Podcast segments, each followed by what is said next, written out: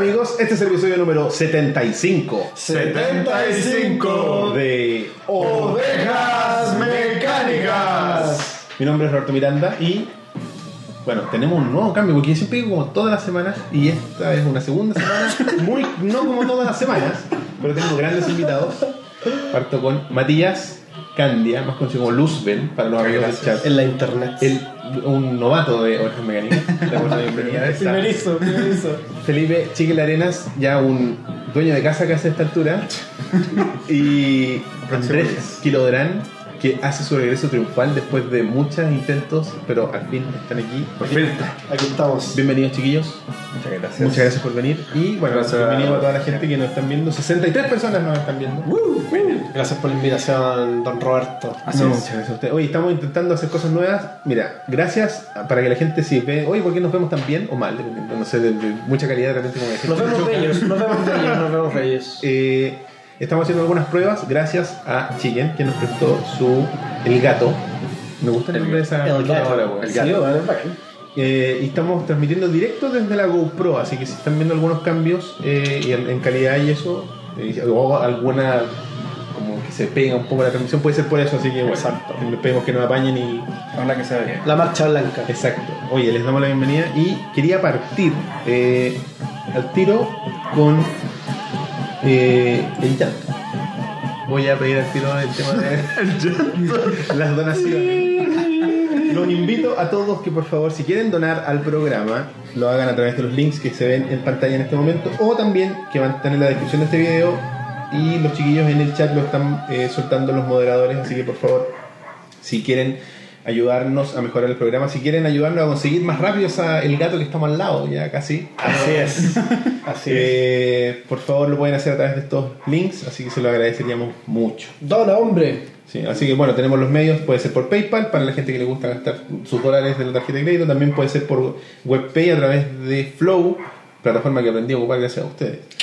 Y eh, bueno, la wishlist es, wishlist es la cosa, las cosas que queremos comprar entre está la GoPro y otras cosas, perdón, la- el gato y otras cosas más que queremos mejorar. Así que La lista del viejito pascuero. La lista del viejito pascuero, exactamente. Ya chiquillos. Eh, gato. me prestó el gato. Literalmente. Y eso es fanático de los gatos. Oye, eh, quiero hacer un anuncio que hoy día, bueno, mañana técnicamente, vamos a dar inicio a una nueva iniciativa en Ovejas Mecánicas Allá. que se llama Ovejas Mecánicas Presenta y consiste en que a través de nuestro canal y, y también de nuestra plataforma de eh, podcast vamos a lanzar contenido creado por gente que no es de Ovejas Mecánicas. ¿cachai? En este caso vamos a lanzar un podcast que se llama Ramen de Medianoche, dedicado a el anime. Buena, buena. Que animan algunos amigos ahí del programa y sale hoy, para darle honor a su nombre, a la medianoche. O sea, Ah. a las 12 de la noche del día 5, 5 de, hoy 5 de mayo, eh, van a poder disfrutar de ese eh, podcast que está en forma- va a salir en YouTube y va a salir en audio para la gente que le gusta escuchar en la micro también. Excelente camino al trabajo. Exactamente, así que les dé ahí para que les den feedback a los chiquillos porque para ellos es bien importante, estaban súper emocionados, de hecho les mandamos, les edité el video, se los mandé y onda lo vieron y estaban muy emocionados de, de hacerlo. digamos. Ellos se pusieron de acuerdo por Discord, ¿cierto? Por Discord, Así que ya saben, chicos, si usted quiere vivir la experiencia correcta, vaya al Discord de Ovejas Mecánicas. Exactamente. Ah, Oye, qué comunidad más activa. Ese es el grupo. Ah, qué bueno. Tres muchachos de ahí, León, Matías y Diego, si no me equivoco. Lo, lo siento si me equivoco, soy pésimo con los nombres. Eh, Es parte del proceso. Es parte del proceso. Eh, ellos se pusieron de acuerdo y dijimos vamos a armar algo y lo hicieron. Así que, y nosotros, bueno, el, el camino es súper fácil, ustedes lo editan. Yo igual, ellos me mandaron el audio y lo arreglamos un poco y yo lo mejor que se puede, ¿cachai? Porque ellos graban por Skype porque Claro. Ignacio es argentino. ¿Cachai? Uh. Entonces ahí hay un tema de coordinación, así que la periodicidad se va a ver en el camino, me imagino que, no sé, ellos mismos lo Ovejas mecánicas se vuelve internacional. Así que eso chiquillos, si ustedes quieren crear algún tipo de contenido, ya sea audiovisual o solo en audio, lo pueden hacer, nosotros aquí le vamos a dar una plataforma. Ojalá sean constantes los cabros, ¿no? Sí, ojalá y si no, bueno, ahí siempre está la puerta abierta si quieren probar otros otros formatos, otras personas, otros miembros del equipo, si hay gente que le gusta el anime, bueno, Mm. hay un montón y hay, es- es la, una de las webs más activas que tiene el Discord de Ovejas Mecánicas, que a esta altura es un meme que nadie lo usa. o sea, Ens- Ensan dice, sin Elías la idea fluye, no es tan así. Oh. Es que Ensan está enojado con Elías porque siempre le cambia el nombre. Le dice Esran. Es Por motivos desconocidos. No sé por qué Chile le dice eso, man, pero bueno. Es el más talento, mi compadre. hay, una, hay una cosa personal ahí. El, No, ca- el canal de lucha también es. es Sí, activo, es bastante activo. Gracias a Luz. Sí, bueno, es que hay- Es verdad, es verdad. Oye, eh, ¿Qué onda? el juego de, este- de esta semana es las 20 preguntas nuevamente. Y yo a los chiquillos ya les adelanté que es un videojuego. Y eh, fue elegido por Akira, un miembro también del Discord. Que Gran Nick. Fue, fue divertido porque mm, estábamos, yo solté el programa y me empezaron a decir, oye, ¿cuándo me voy a elegir a mí la weá? para el-?" Creo que fue el Nico, el Nico Uriel al que le mando un saludo. Y dije, no, weón, yo aquí elijo cuando yo quiera, el que yo quiera. Así que va a ser. Y, y el Akira fue el primero que le puso así como, puta, gracias por soltar el programa. Ya, vos vaya a ser, weón. Porque sí. mi, mi tiranía, weón. así- Quitándote. Porque sí. Pues vos me preguntaste, vos no. Este otro que no preguntó ni una weón, él sí. no, lo que pasa es que el Nico ya fue elegido. De hecho, fue, él fue el precursor de hacer series. Series de televisión. Ya ya. se había alejado, no habíamos alejado de esa porque es medio complicado, porque la temporada y la weá. Sí, porque de repente no te engancháis en una. Claro, Sí, así que gracias a él vimos a Prison Break y vimos también a los Venegas. en un Los Venegas, gran meme. Así que ya lo saben. Preparados y vamos a tener un, un cambio de, de- de mecánica. De, Ah, ya. pero eso lo vamos a ver después. Perfecto. Lo veremos después. Oye, la emoción. Así que atentos al final y al principio del próximo programa para los que están viéndonos en vivo. Bueno, ¿qué nos trae hoy a reunirnos aquí, en este lugar de horas negras?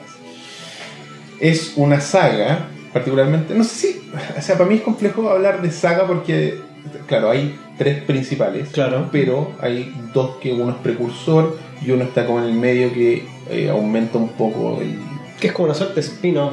¿Cómo el spin-off? Se podría un hablar de spin-off medio raro, no sé. Y el, el, el- y el segundo tampoco está hecho completamente por Miyazaki. Claro, entonces hay- es como que hay dos principales de la saga, digamos.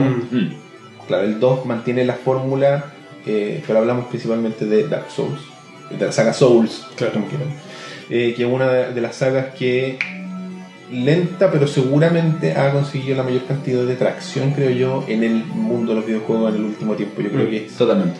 desde la perspectiva de un buen super outsider, que los chicos saben, eh, es la weá que, junto con, en mi- en mi- para mi gusto, Persona, son dos de las franquicias que han ido de más a menos a una weá que ya convertirse casi en mainstream. Mm. Que la gente esperaba con tanta ansia un Dark Souls 3 en este caso, Claro. como esperaba, qué sé yo, no sé si un Call of Duty, estaría exagerando, pero un Metal Gear, por ejemplo. Claro, ¿no? Y andáis poniendo propaganda hasta acá en Santiago, en el metro, Sí, y propaganda de Sí, esos que es parte de la No, weá yo que- no Yo creo que sin Namco quizás no habría sido. Es que son de esos tipos de juegos que trascienden un poquito, porque ahora Dark Souls es básicamente un subgénero.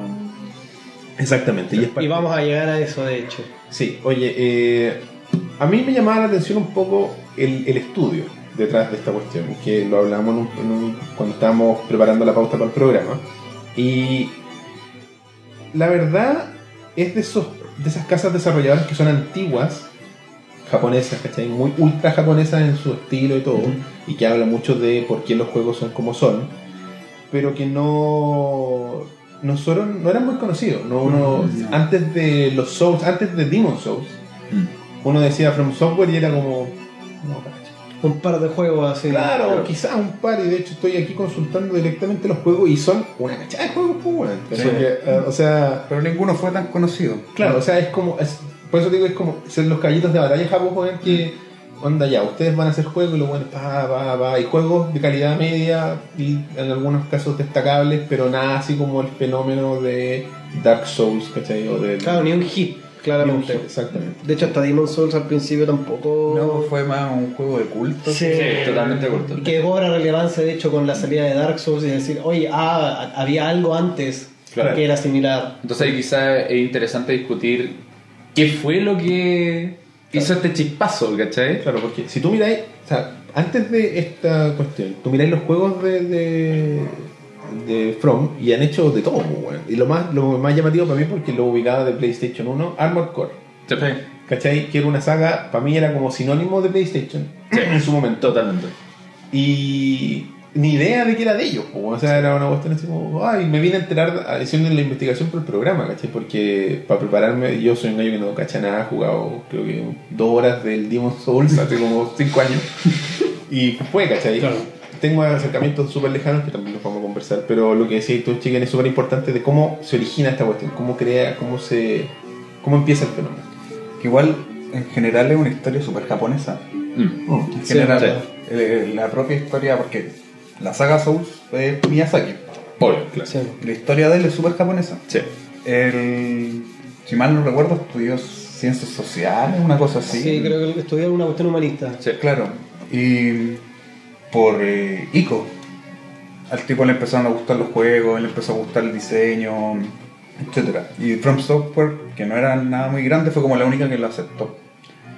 De hecho, él estuvo a cargo de dos eh, Armored Core. Sí. Dos. Sí.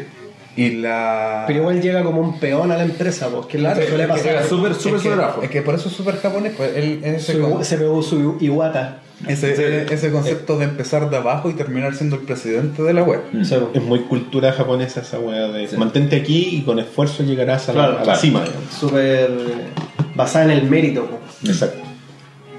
Y puta, si mal no recuerdo, eh, el proyecto de Demon Soul era un proyecto que, que estaba muerto. Sí. No tenía. O sea, no le tenían fe en el fondo. Y Miyazaki fue como: No tengo nada que perder. Déjenme esta weá mí. Y le dio el pan al clavo. Sí, pues la gracia de, de Demon Souls al principio era tomar muchos de los conceptos, eh, yo no los juego, pero eh, de Kingsfield. Que Kingsfield era como uno de los juegos que salió para en la época de Play 1 de From Software y tenía era en primera persona y tenía muchos de los conceptos base que tenían que tienen los Souls, ¿cachai? Muchos de los conceptos base, pero tenía este problema de que para hacer más dinámico el gameplay, eh, el hecho de jugar en primera persona te limitaba demasiado. No, aparte tenía un, un fog asqueroso. todo como acá. Es cuático porque yo creo que eso es como de los ejemplos de los juegos de Play 1 que han envejecido de la peor forma posible. Veis gameplay de Kingsfield y duele. Sí, duele. ver Duele. gameplay porque la weá es como. No podría estar sentado 5 minutos jugando esta weá. Pero claro, es brígido al final como... eh, yo creo que igual es súper interesante eh, la historia en general como de, la- de las empresas desarrolladoras, probablemente para nosotros como toda la, la, la- la mística japonesa es lo que más Claro. destaca, no dudo que hayan estudios occidentales que también tengan como historias similares, pero al final los mismos conceptos de diseño van evolucionando, pues, ¿cachai? Y justamente lo que pasa con, con, con Kingsfield es que eh, muchos de los elementos que estaban presentes en, en esos juegos, eh, al llegar a una a un, a un, a un- o sea, al aplicarse en un concepto de un juego en tercera persona, eh, un action RPG, eh, cobran, o sea, tienen un giro distinto que en definitiva creo yo, por muy rimbombante que suene, como que eh, gatillan la creatividad de Miyazaki, ¿cachai?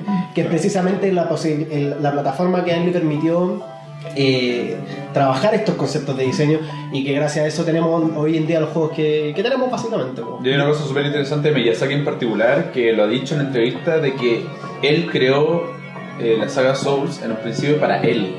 Sí. Él lo creó para él mismo, ¿cachai? Que él quería un juego de esa forma. Claro, quería un juego así. Sí. Sí. La mayoría de los trabajos buenos son así. Claro. Bien personales, pero Como de- transmitiendo un mensaje. De autor. De autor. Exacto. Y yo, yo lo, lo que logré investigar de, de Miyazaki era que él estaba muy influenciado por la eh, alta fantasía que le llaman Exacto. occidental. Sí. Estaban los castillos y la weá que es muy alejado de los japos. Obvio. Obvio. Una que un- toda una cultura muy fuerte que en general yo creo que es difícil de permear para la gente que está allá. O sea, que un japonés Totalmente. se interese como en literatura occidental, Claro. no, Sí, no, de- de no creo que se dé mucho. Que también la experiencia del, del mismo Miyazaki. El otro día también leyendo vi que eh, el tipo era súper pobre cuando era chico. Sí, pues, sí. Y que básicamente se dedicaba a ir a leer a la biblioteca. Porque era la única forma Claro. que podía tener conocimiento, porque no tenía acceso ni a, para poder jugar ni nada por el estilo. Entonces el weón se crió con ese tipo de historia, Claro, es que igual lo influenciaron. te habla, y, y si tú te fijas, muchos de los gallos que llegan a, por lo menos en Japón, que han sido como los destacados en, en- en los videojuegos, son gallos que han hecho lo contrario de lo que se hacía habitualmente en Japón en, en- en el ámbito de los videojuegos, que es ser un weón más, un número. En los, en los estudios japoneses era yo un número. Mm. Los, onda, cuando los desarrolladores aparecían, bueno, si es que aparecían al final no había mucha mención, pero tenía un Miyazaki ahora, tenía un Kojima en algún momento. Son gallos que no venían de la cultura, porque Kojima llegó como director, no sé si tiene algún background en desarrollo propiamente tal, parece que no, por lo que entiendo. No, creo que es un gallo técnico, Mm. pero sí un gallo con muchas ideas, ¿cachai? Entonces lograron destacarse y donde yo creo que por eso, no sé, pues, en el caso de, de Miyazaki ha logrado tener eh, una buena recepción de parte de su estudio, pero en el caso de Kojima se encontró con estos choques culturales de por qué vaya a ser tú el famoso si la compañía es mía. Claro, ¿Cachai? Claro. No viene este- y le pasó a Iga con el Castlevania que el weón nadie sabía quién era. Sí. Nadie sabía quién era este weón hasta que se fue de Konami, ¿cachai? Sí. Exacto. Entonces, y todo el mundo decía, ah, este es el weón que hizo todos estos juegos. ¿El one del sombrero? ¿Cachai? Exacto. Ese weón que anda con un látigo en la calle, chucha. No, incluso más internacionalmente, por ejemplo, Inafune, mismo con Mighty Number 9, yo no cachaba cuál era el rollo que pintaba Inafune en la época de Mega Man. Claro. Quizás los fanáticos hardcore de Mega Man lo sabían, Sí, ¿cachai? Pero a nivel así como mainstream era como, no tengo idea que ni Inafune, ¿cachai? Sí. Claro. No, igual yo creo que también es- da, eh, da cuenta de un fenómeno que yo creo que especialmente con el crecimiento de la industria en los últimos años, no sé, los últimos 10 años yo diría, eh, todo el tema de, de- de los grandes creadores y de los estudios de desarrollo en general han empezado a cobrar mucha más importancia. Con todo el boom de los estudios independientes, Sí. se le ha dado se- a- el, lo- el estudio como una figura dentro del proceso del, del desarrollo de videojuegos ha cobrado mucha más importancia. Entonces, hoy en día ya no pasa tanto de que es el nombre del publisher y en realidad no cacháis quién desarrolla, no cacháis quién es el director, ni ni una wea. O sea, eso uno, y aparte el boom de internet en general, ¿cachai? Sí. Porque de partida tenéis más medios que cubren de forma diferente a la misma empresa. Y también los tipos por sí solos se pueden dar muchas posiciones, como, ah, yo voy a un juego solo y lo publico y. Ya no es una, un compilado, una- o sea, un compendio del, del, del- como press release, que era antes la prensa de videojuegos, era, Claro. era como esto nos dijeron que teníamos que decir y lo decimos. Chao, no hay una interpretación, no existía como una especie de pensamiento crítico, por decirlo de alguna forma, de la prensa, porque mm, eran medios de relaciones públicas. Claro, era una cobertura que simplemente replicaba información. Exacto, y que Sí. después, claro, con, con la proliferación de los blogs se generó un quiebre donde salieron, eh, no sé, pues, yo me acuerdo de Joystick en su momento, a- Sí, pues. años atrás era como, claro, que son los, los precursores de Polygon. Sí. Que, bueno, Polygon, lo, como, tómalo como queráis, ¿cachai? Claro, Pero- En definitiva, ocupa un lugar. Claro, al final en su momento Joystick era como, bueno, vamos a hacer esta weá de otra forma. Y no vamos a competir con IGN, que IGN se estaba posicionando como un medio, entonces empezaron a investigar más, a darle, a, a interesarse más qué hay detrás de lo que nos está mostrando la empresa. Y ahí es donde empezaron a aparecer estos Kojima. Bueno, Kojima era, es, es bueno, un buen especial, pero no sé, po, eh, Inafune o la, la gente que uno decía, ah, mira, este es el weón que hizo todos estos juegos que me encantan. Claro. ¿Cachai? Este es Rockstar. Pero yo creo que, volviendo a lo que dijiste en el principio, igual es súper importante eso. Porque la mayoría de los buenos que se han destacado en Japón son los que hacen una amalgama de esta eh, cultura occidental y cultura oriental. O sea, por lo menos son los que más se destacan y que han hecho cosas más nuevas. Eh, porque, o sea, acá no se ve mucho porque no llegan. Pero, Claro, una Japón, cultural. pero en Japón está lleno de juegos clones de las mismas cosas. Sí. Sí. Obvio. No, y yo creo que de hecho igual es interesante como el homólogo que yo creo que se da con la weá de la industria del cine, po. Eh, es como una evolución súper similar de, de cómo al final el, el trabajo de autor se posiciona como lo más importante una vez que, que la industria o el medio llega como a cierto nivel de, de masividad, ¿cachai? Claro. Hoy en día es mucho más interesante pensar el proceso del- de, de la creación de un videojuego desde el autor más que la, la weá como de comercial, de la, claro, del marketing, Claro. ¿cachai? Y obviamente eso está súper influenciado por lo que comentáis de los blogs, de hoy día los medios, de cómo los medios incluso cubren las distintas cuestiones. Claro. Y, y claramente esto no es, un, no es un caso ajeno a eso porque Miyazaki con la llegada de Soul también se posiciona, Claro. obviamente no al nivel de Kojima, No, pero no, por supuesto. quizá en 10 años va a tener esa lógica. Y hoy en día, incluso. Tenemos la cuestión muy encima todavía. Claro, y por- incluso por la personalidad de Miyazaki, Que eh, que es más reservado, sí, po, por la personalidad. diva. Sí. Exacto.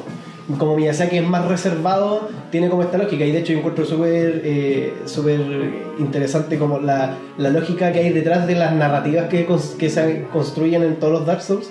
Sí. O los, o los Souls en general, que es porque, claro, Miyazaki eh, iba a caleta a la biblioteca y él mismo cuenta que eh, iba y leía libros en inglés. Claro. Y como él no sabía inglés, tenía que crearse la- las historias Lo eh, escuché, weón. con- Sí, sí. mitad lo que estaba leyendo, mitad lo que él imaginaba, Claro. y esa es una impronta que queda absolutamente plasmada en ¿Cómo los se cuenta la El- historia? cómo se cuenta la historia. Porque al final este gallo lo que está tratando de lograr es que tú experimentes esa historia como la experimentó él en su momento cuando leyó, qué sé yo, en Beowulf, anda a saber. Exactamente. Que es como ciertas cosas las, las proceso, las entiendo, pero hay lo que se pierde en la traducción, ¿cachai? Exactamente. Entonces en ese momento es como llena todo el resto. Estos son los espacios en blanco, llénalos tú. Y de hecho, eso, o sea, el hecho que, que Miyazaki dirija el juego de esa forma hace que en ciertos aspectos, sobre todo artísticos, el juego tenga como mucha más relevancia, por ejemplo, en, en cómo se cuenta la historia de forma visual. No tanto como poner una cinemática y que corra, sino que cutscene. tú estar en el mundo y que, no sé, que un esqueleto enterrado, que un ítem te cuente la historia, es como mucho más rico que una experiencia que hasta el momento no se da. Vais caminando y te sale un dragón de la nada Claro. y no entendís por qué salió ahí. Claro, o sea, acciones, no, no texto ni... Claro, porque te están contando la historia a través de las imágenes, a través de la interacción con el mundo, más que de una exposición. No hay una exposición de por medio, que al final eh, en el cine es cíclico, ha sido cíclico durante mucho, mucho tiempo, pero por ejemplo el cine de explotación ocupa mucho el lenguaje audiovisual para transmitir la historia. Puede ser una historia súper básica, pero Tarantino se aprovecha mucho, por dando un ejemplo de un gallo de autor, se aprovecha mucho del cine de explotación, el cine pulp, por decirlo de alguna forma, para contarte una historia en algunas de sus películas con poca exposición y otras películas son por exposición. Por ejemplo, Reservoir Dogs es casi pura exposición, los buenos puro hablan. Y la historia pasa en tu cabeza. Y el weón lo que hizo, y esto es un paréntesis que no tiene nada que ver, pero contó la historia de otra película, una película creo que japonesa o china, no estoy seguro que se llama, donde ocurre un atraco, ¿ya? Y las acciones y todo, y supuestamente, por lo que él contó lo que pasó antes y después de eso, pero con personajes que son que son eh, paralelos de los personajes de la película que no tienen nada que ver, ¿cachai? Entonces, Mm. por eso muchas veces lo, lo, lo, lo, lo tildan de que, que es como un plagiador y la weá. Pero porque está utilizando el medio como no se había utilizado antes, ¿cachai? Porque a, a medida que pasaba el tiempo, por ejemplo, Demon Souls, no sé de qué año es, no, creo que tengo por acá el dato. 2000... Déjame- ¿Nueve? Eh, sí, es por ahí. Debe ser como el 2009. ¿Cachai? A ver, déjame buscar el dato específico. Eh, Bueno, y sí, está de más decir que no nos sabemos todas las fechas de memoria, así que no esperen. 2009, no, estoy Sí. seguro. Febrero del 2009. Entonces, hagamos haciendo un paralelo de los juegos que existían en el 2009. Estamos hablando de PlayStation 3, el apogeo más o menos de esa generación. Sí. Teníamos Uncharted eh, en PlayStation. Porque Los Modern Warfare, ¿no? Modern Warfare 1.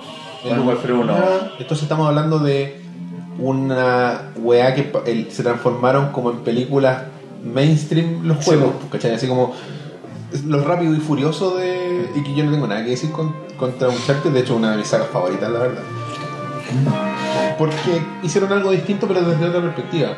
Y los Call of Duty son tan válidos como cualquier juego, te gusten o no te gusten, ¿cachai? Te gusta la comunidad o no te gusta la comunidad, porque al final yo creo que muchas veces las, la- la- las propiedades intelectuales se ensucian con lo tóxica que es la comunidad que, que las respalda. Claro. ¿cachai? pasa con todo medio, con, ¿Cachai? con Sí. grupos. Entonces tú sí. puedes asociar así como, puta, ¿qué pasa a estos weones, loco? ¿Qué, qué weá, cachai? ¿Qué les pasa? Eh, y, y alienan a la gente que podría querer acercarse, ¿cachai? Exacto. Porque te wean, pero en fin. Entonces, este gallo se encontraba en un, en un ambiente totalmente nada que ver con lo que entregó y utilizó el medio de una forma que para mí es lo que ahora le trae resultados, porque cierto grupo reducido en su momento les hizo clic. Dijeron, sí, weón, esta weá es. Y, y dejó la cagar en los medios, los medios expertos, expertos.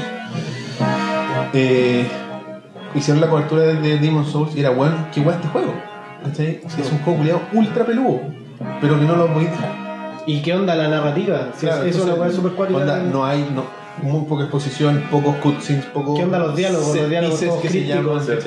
Pocos set piece, ¿cachai? Así como nunca vaya a ver a Nathan Drake, weón, explicándote y tirando tallas mientras mata a los culiados, weón. Claro.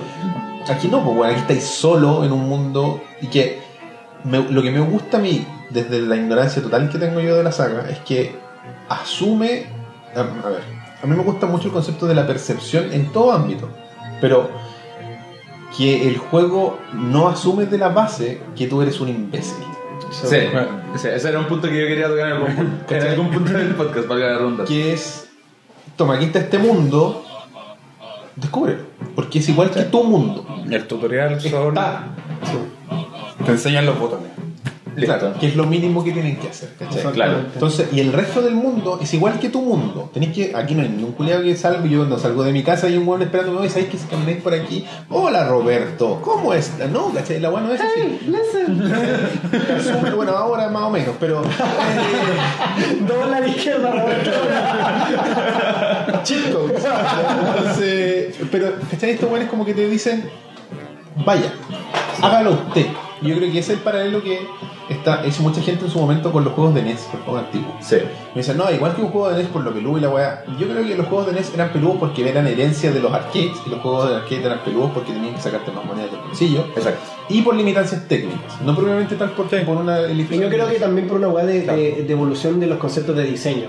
Evidentemente que los juegos que se crean en ese entonces, por mucho que, que- que los podemos eh, glorificar, el diseño ha evolucionado. Evidentemente. O sea, ¿cachai? Battletoads no es tan peludo porque es peludo, sino porque tiene errores. Claro, de tiene, tiene weas de diseño que no están del ma- lo más pulido posible, Es ¿cachai? que eso, es uno, pero lo otro súper importante en ese punto en particular que toca el Roberto, que es como cuando empiezan a salir las consolas caseras, cuando tú compras el Contra y te cuesta, no sé, 60 dólares, tú no vayas no vaya a tener un, no sé, una experiencia de horas con Contra y decir, sí, estoy satisfecho de haber pagado 30 lucas, ¿cachai? No, no la por, eso te meses. por eso lo hacen peludo, ¿cachai? y por eso lo hicieron peludo. Y, y eso, como ese concepto en particular, como ese ángulo de por qué es peludo, siento que Miyazaki lo aplica muy bien a, a Dark Souls, ¿cachai? No es un juego imposible, no, es un juego que, y de partida, esa es una de las primeras cuestiones que yo diría, que Dark Souls y Demon Souls y Bloodborne no son juegos difíciles, ¿cachai? Cualquiera puede terminar. Cualquiera, onda, literalmente cualquiera. Sí, de hecho, ese. o sea, yo no lo, no lo he vivido yo propiamente tal, pero por lo que he visto, onda, creo que hay un, un canal de YouTube de un- una abuela, parece, un abuelo que juega la weá, un weón que es minusválido, o sea, no hay limitancias, la limitancia está en ti, ¿cachai? Claro, la perseverancia, la paciencia, Pero si ¿cachai? hasta Twitch lo terminó, pues. Exacto. Claro. No, y de hecho, bueno, yo creo que eso es súper interesante porque, claro, como dice el Felipe, yo creo que tiene que ver como con de- ir desmitificando, entre comillas, eh, como esta noción. Pues obviamente Sí. para alguien que es externo a la, a la franquicia, a los Souls, como concepto, claro, es un juego difícil. Es como probablemente lo primero que le decimos a cualquier persona que no conoce eso. Puta, es un juego peludo. Claro, porque en realidad los conceptos en los que se basa el juego se, se apega muy bien a, esos, a esas premisas Sí.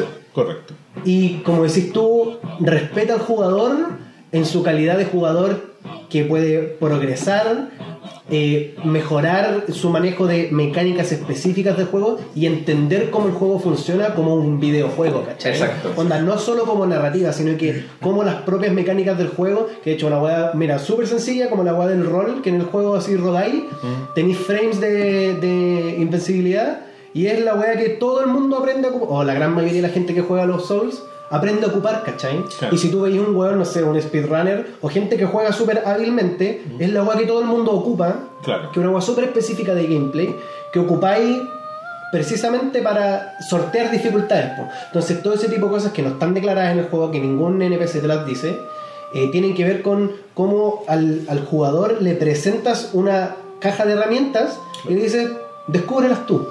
¿Cachai? Exacto. Y yo creo que eso, eso es interesante. Entonces, en ese sentido, claro, el juego quizás es como hardcore en el sentido de que eh, es súper concreto en decir, estos son los conceptos en los que yo me baso y de aquí en adelante seguimos. Por eso es como difícil, porque obviamente si moría cada rato, si partís Dark Souls y te vais para el lugar equivocado, vais a morir y vais a decir que weá, este juego está malo, Claro. o es difícil porque sí. Lo apago y lo lanzo por la Lo- exacto, La ¿cachai? frustración. De hecho, es una weá que pasó precisamente con el Bloodborne. Yo me acuerdo muy claramente que con el, con el Matías estuvimos ahí así comprando el juego el día del lanzamiento.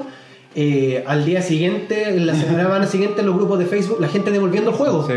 ¿Cachai? ¿Por qué? Porque Bloodborne era, oh, el gran juego, de todo, mucha publicidad. Pero claro, si no he jugado ni un Souls, poní el Bloodborne, pasan 10 minutos, una hora y no avanzáis es como, chucha, qué weá, no, me rindo. po". Y claro, es una weá que pasa. Es que también tiene que ver con, con el sentido que es cómo está diseñado el juego. Hoy en día los juegos de mundo abierto o semiabierto eh, te explican todo, ¿cachai? Sí, te, marcan, te marcan un minimapa donde tenés que ir. En el Dark Souls 1, tú partes, el- ya estando en el Firelink, ahí, ya en el Firelink Shrine, y te puedes ir, tenés unos 5 caminos para irte, y uno de esos caminos es un cementerio donde hay esqueletos que solamente los matas teniendo un arma bendecida. Claro. Y los si maráis no- reviven. Y si no tienes esa arma, los matas y reviven. Claro. Entonces, y es todo un área con Y eso. de hecho, si seguí, si seguí onda avanzando, va a un área muy late game y a la, a la que te vais y llegáis como, evidentemente no podéis avanzar, andar nivel 5, Claro. Entonces todo ese tipo de cosas están presentes como precisamente eh, en la lógica creo yo de como poner al jugador en una, en una caja para que explore, ¿cachai? Claro. Y obviamente todos pasamos por esa weá. Obviamente, dependiendo de, de, de qué, eh, en qué tipo de juegos te, te sueles apoyar, vaya a ser más o menos tolerante a ese tipo de cosas. Y es probablemente lo que más aleja a, la- a la- al- a los jugadores como de forma masiva, ¿cachai? Claro, Porque claro. hoy en día no estamos acostumbrados a esa weá, estamos acostumbrados a que salga una, una caja en la pantalla diciendo, oye, para atacar aprieta tanto, oye, ahora ándate para allá, ¿cachai? Y está bien, es válido, los, los juegos de mundo abierto suelen ocupar ese tipo de cosas Claro. y, y tienen su lógica definida. Pero yo creo que el, el mérito en general de, de Dark Souls y, y pensando como en los elementos clave es precisamente esta, esta, este concepto de respetar al jugador como un ente que es capaz de descubrir y de progresar en el juego. Por sí solo. Exactamente, que el progreso no es simplemente que, bueno, eh, pasadas las dos horas vaya a tener un superpoder que tiráis una bola de fuego y vaya... No. Es que el, el problema principal con la, con la cuestión que estás diciendo tú justamente es que eh, la gente a nivel masivo no está acostumbrada a eso. La gente Sí. a nivel masivo quiere un pasillo, ¿cachai? Exacto. La gente no explora. Es que- Nosotros decimos, oh sí, yo amaba Banjo Kazooie, ¿cachai? Y después te ponen Yooka-Laylee y es como, ah, ya no quiero jugar. Banjo Kazooie, ¿cachai? Quiero pasillos, ¿cachai? Necesito un juego que sea, que vaya a este punto, me pongan en una cajita muy chica donde tengo que dispararle a tres tipos y después sigo por un pasillo, me ponen en otra caja chica donde disparo a tres tipos y sigo avanzando. Claro. Entonces el hecho que Dark Souls venga y diga, no, mira, acá tú te paráis y podéis ir donde queráis, ¿cachai? Porque una, una cuestión que, que se compara mucho a Dark Souls eh, se le dice que es como un Metroidvania. Sí, Porque sí, tienes mucho. ciertos sectores donde efectivamente no puedes ir, ¿cachai? Y esta es una cuestión que discutíamos con, con Choco de Perspective TV porque la semana pasada hicimos una maratón de Dark Souls y lo jugamos casi completo.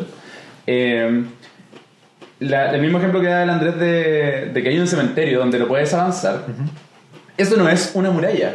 No es una muralla que tiene de otro color, que tienes que abrir, sino que tú vas hacia allá y te das cuenta que no puedes avanzar por ahí. Claro. Pero la cuestión que me pasó a mí la primera vez que yo jugué Dark Souls es que como ese cementerio está justo al frente donde tú sales, lo que tú naturalmente haces es avanzar hacia el frente. Claro. Avancé, me mataron y me mataron y estuve tres horas matando esqueletos, po. Claro. ¿Cachai? Al ¿Qué es otro weá que día... le ha pasado a la gran mayoría? A la gran mayoría. Y al otro día me di cuenta que, claro, efectivamente explora, pero no hay una caja, como decía el Andrés, que te dice, oye, debes explorar el mundo. Hay una escalera acá que puedes bajar. Claro. Hay una escalera acá al lado que puedes subir. Hay una Creo que deberías ir hacia el norte, esa weá cuando vais. Veo que están muriendo mucho, deberías probar por acá. Claro, entonces el hecho de respetar al jugador es uno de los elementos clave de Dark Souls, creo yo, que no se da en muchos juegos actualmente. Correcto. Sí, yo.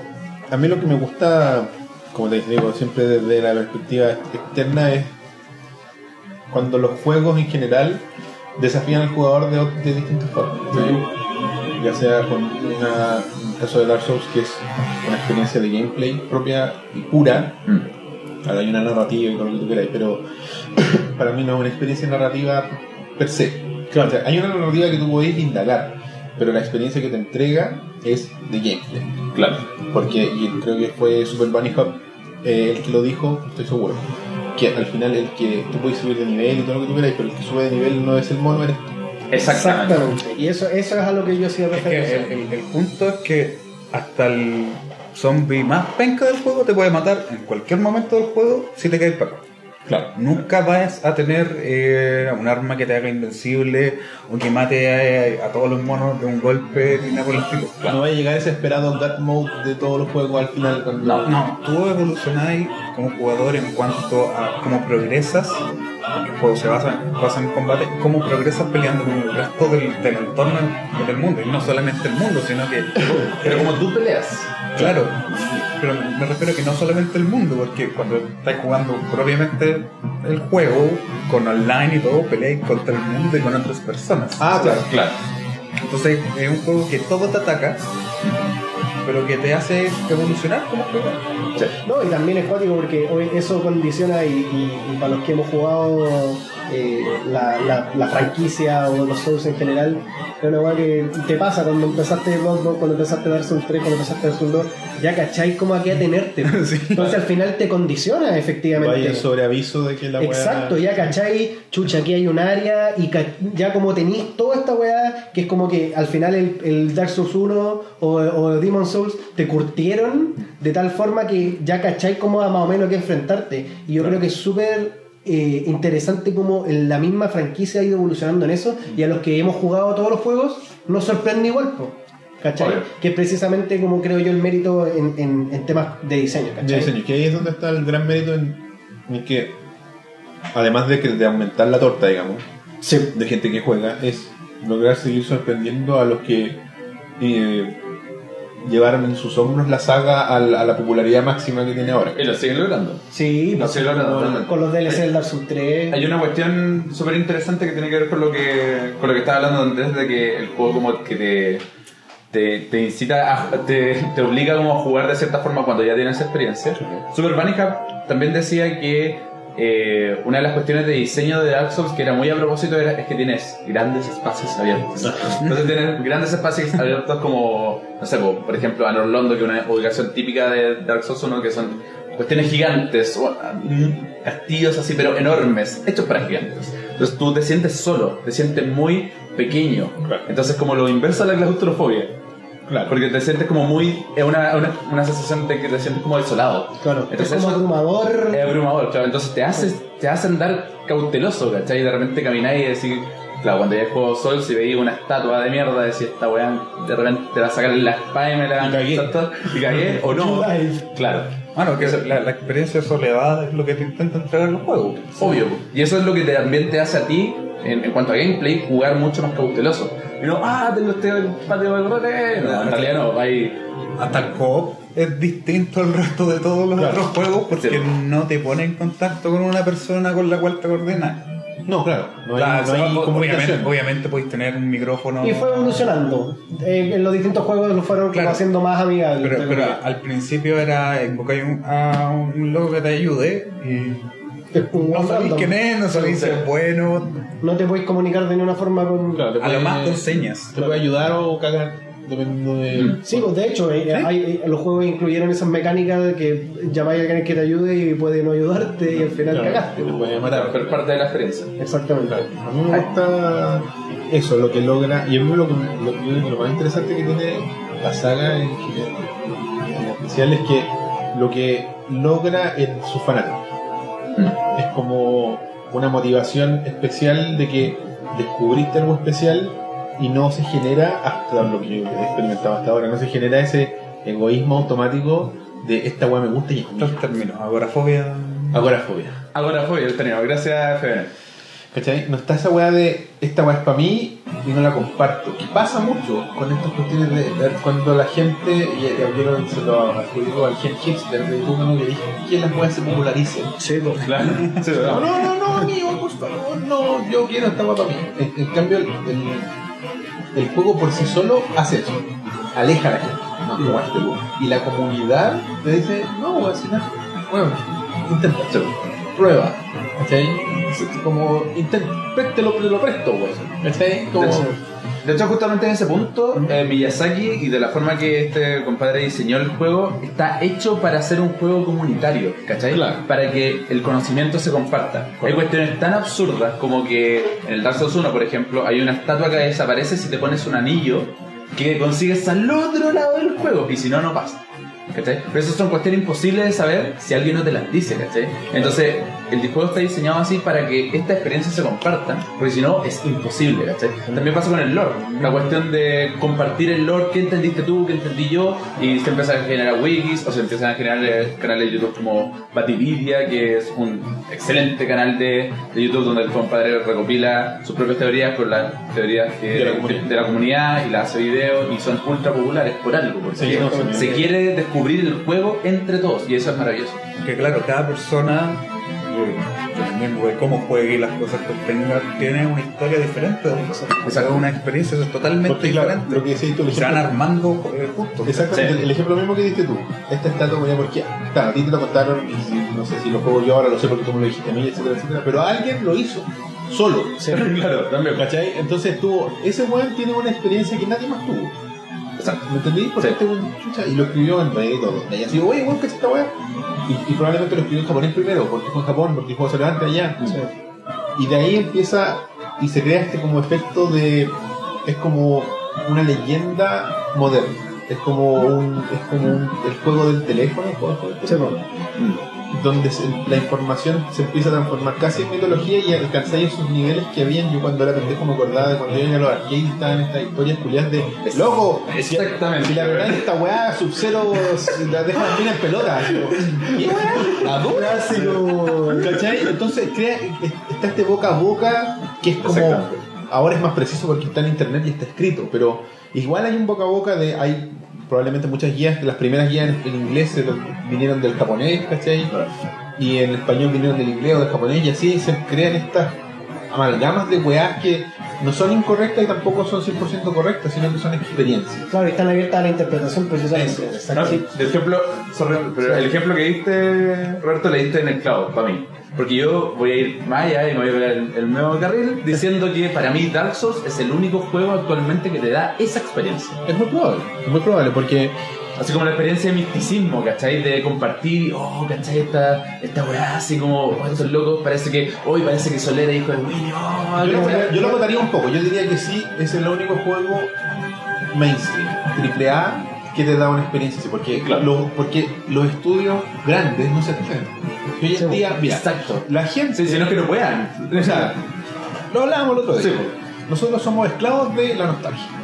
Ustedes y nosotros. ¿Cachai? Porque la gente no quiere que las cosas cambien. Roberto te dice que la música está. Ah, ¿Cachai? La, la gente no quiere que la gente que las cosas cambien. Lo, lo experimentamos nosotros mismos. Y nosotros llevamos 75 episodios. Y por ejemplo, hay gente que no le va a gustar este programa porque no está Elías. Que no le gustó el cambio. Hay 8 personas al menos en YouTube que no les gustó el programa porque no estuvo Elías, ¿cachai? Y después va a haber, la próxima semana, cuando vuelve Elías, no le va a gustar porque no están ustedes, ¿cachai? Y porque no vamos a hablar de juego, vamos a hablar de noticias, ¿cachai? Y queremos más Dark Souls. Y, y- y hay gente que hasta el día de hoy dice, weón, ¿dónde está el rock? ¿Cachai? Claro. Entonces la gente se queda congelada y es por eso que las, las casas desarrolladoras, los, los estudios que producen, o sea, lo que, que digo, producen, eh, las, las películas. ¿Por qué creéis que la película más la, que, la más ta- taquillera de la historia es Rápido y Furioso 8? 8, ¿verdad? Y es la más taquillera de la historia. ¿Sí? ¿Cachai? Es una película que tenéis que ver 7 y, y la gracia que tiene Rápido y Furioso 8 que podría ser Rápido y Furioso 1 y da lo mismo porque da lo mismo la historia. Bueno, son inteligentes. Lo que vende es el nombre. Que diga Rápido y Furioso Es 1. la referencia a. Que la weá podría llamarse, qué sé yo, weón, enojado y lento, o, lento y contento, ¿cachai? Uno. Y, la, y, y está Dwayne Johnson, pero la gente diría, sí, es la roca, pero no es Rápido y Furioso, entonces a lo mejor no es tan buena. Porque podría tener el mismo caso, la misma historia, la misma película, pero con otro nombre y la gente no iría. Sí. ¿Cachai? Meter Entonces, la cara. no hay riesgo, no hay riesgo. La, gente- tú decís muy, y muy Star. Wars sufre del mismo problema. Sí. Y la- gente puede. ¿Y por qué crees tú que... Ah, bueno, feliz 4, o sea, 4 de, de- de mayo. Eh, a mí lo más... dentro de los, de los días de- interesantes de mayo, más allá del Día de la Madre y del trabajo, y es que todos los años huevean con Justin Timberlake. Con It's Gonna Be Ah, sí, y sí, el weón sí. el 1 de mayo tuiteó, oiga, cabros, es mayo. El weón abrazó el meme. Kudos, kudos a Timberlake. Sí, bueno. ¿Cachai? Bueno, eh, entonces la gente, la, la gente congela el mercado. Por ejemplo, muchos dicen que, eh, y tú eres fanático de los cómics, Suicide Squad fue como el pico porque no pasó, no le fue bien en los screenings. La gente los vio así como... "Eh", y hicieron reshoots. Y sacaron al guasón el 80% del guasón, por lo que tengo entendido. El 80% de la actuación de un culiado. Porque, porque a un grupo de gente no le gustó. Sí, pues. Lo- el mercado tiene tanto temor. Una película quedó sin contenido. Claro, es, como, es, como, es como vacía, ¿cachai? Es como cuando compras weá en, en- en la feria y te das cuenta que te cagaron y la weá no viene adentro, ¿cachai? Eh, Hay el, el- el- el mercado, la industria que tiene tanto temor a que la gente no le guste algo y que no lo compre, que no lo hace. Y por eso tenemos Call of Duty 25, ¿cachai? Y, y ahora No, y tenemos weas que me dan más rabia, como Dragon Ball Evolution, ¿cachai? Como Ghost in the Shell, que no toman ningún riesgo, o cuando lo toman, lo toman a la concha Claro, para tratar de abarcar más público. Porque. Y, el, y el- lo que el otro día, no sé con quién conversaba la cuestión de. Ahora que tocaste el tema de, de Ghost in the Shell, la película. Me han dicho, no, weón, ¿por qué les pusieron a esta mina y la Scarlett Johansson? Y yo, la pregunta clave es ahí: si no hubiera estado Scarlett Johansson, ¿habría ido alguien al cine? Difícil, po. No, muy difícil. Si hubieran puesto a japonesa famosa, pico, habría. Oh, los japoneses, oh, la weá buena. Pero esta mina no era como casi que en el anime. Bueno, pero pico, vamos a verlo igual. ¿Cachai? Porque la, la- Major en el anime no queda claro si, de qué raza es, ¿cachai? Porque si tú la veis, no podías interpretarlo. Pero en fin, por el nombre uno dice, es japonesa. Pero estamos hablando de años en el futuro y parece que la película transcurre más en China que, o en Hong Kong más que en. Bueno, da lo mismo, es un tema de interpretación. Claro. Pero aquí los favoritos del público, ahora es el momento, los SJWs, eh, se quisieron preocupar más de que la mina era blanca. Y lo importante era que era whitewashing. Eso era lo importante. No de la historia y la weá. Pero eh, yo entiendo el estudio, porque deben decir, oye, ¿sabes que esta película, si tú la miráis así, la historia, veis el anime, veis toda la, la, la historia que tiene, la es la raja. Podemos hacer algo súper interesante. O quizás no tanto. Es Hollywood. Ya, pero ¿quién va a ser la protagonista? La dijo, lista de las 20 actrices mejor. ¿A cuál le ha ido mejor? Scarlett Johansson. Ya Scarlett Johansson ha hecho estas películas de hartos robots. A la weá ñoños les gusta esta mina. Listo, ella. ¿Cachai? Y ahí es donde el resto del mundo, que no tiene pico idea lo que es Ghost in the Shell, dice, no, ay, no, pero Llega por la actriz. Me indigna. Porque esta weá, ¿tú viste el anime? Ah, ah, un anime, ah, no, no tenía idea, pero me indigna. ¿Cachai? Porque eso pasa, ¿cachai? Porque el, el mainstream se alimenta de los medios que necesitan sobrevivir de clics y para sobrevivir de clics tienen que ser sensacionalistas en su artículo porque de lo contrario no pueden hacer esos artículos que son los que leemos nosotros que es como una mirada de atrás del mundo de Dark Souls. Para que ese pobre weón pudiera haber ido a From Software a escribir la weá para que le pagaran los pasajes para ir a Japón, tendríamos, tendríamos que hacer el resto del mundo un millón de clics en PewDiePie es un nazi. Claro. ¿Cachai? Ese es que una weá. Ya no hay noticias. Mm. Hay noticias falsas o hay noticias controladas por alguien. La posverdad, pues, weón. ¿Cachai? Entonces, lo que logró Bandai con Dark Souls es transformar, es agarrar un riesgo que tomó Miyazaki, les fue bien y ahora normalizaron una weá que no debiese ser normal. Y por eso es tan rara, por eso hace tanto ruido y la gente dice, ¿qué chucha esta weá? ¿Por qué le va bien a este juego culiado que, que yo lo jugué, me lo fui a comprar el día que salió, está al lado del, del Matías y del Andrés? Y lo tuve que ir a devolver el día siguiente porque vengo a com- compartir mi felicidad y en verdad no era felicidad. Mm. Me fue como el pico. En realidad no disfruté la weá. Claro, ¿en qué momento le hago, le pongo los perks a esta wea? ¿Cómo se arman las partidas? ¿Dónde, ¿Por qué no nadie me habla? ¿Cachai? Mm. ¿Por qué no puedo elegir fácil? Claro, pues. ¿En, ¿a qué nivel se hace Prestige? ¿Cachai? Todas esas weas que, claro, que la gente que asume que juega high level en Call of Duty, porque Call of Duty es un juego fácil para los que son buenos para los FPS. Es un juego fácil, es un juego amigable, y tiene que serlo. ¿eh? Dark Lo que tampoco le quita mérito de diseño a las que le agregue. Yo no que pueda sea un mal juego, porque un, buen- un juego que vende los millones de copias que venden no puede ser un mal juego. No puede ser un mal producto. Quizás no es el juego que a uno le gusta, pero esa weá es gusto, estamos hablando de obvio.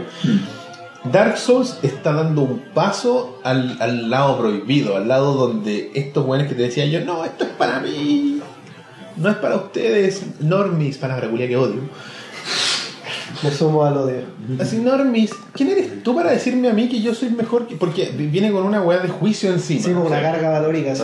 Tú, normal, weón, que no sabes lo que... Que disfrutas este tipo de juegos y no, no, no- A ti te gusta Uncharted, no te puede gustar Souls, no puede gustar. No tienes la capacidad de que te guste. ¿Cachai? Entonces esa es la weá, y por eso a mí no me gusta en esta weá de encasillar a la gente. Tu juego favorito es The Last of Us, bueno, no cacháis nada de videojuegos. No, claro, no cachai nada. ¿Cachai? No tenía habilidad. Get good. Y ya.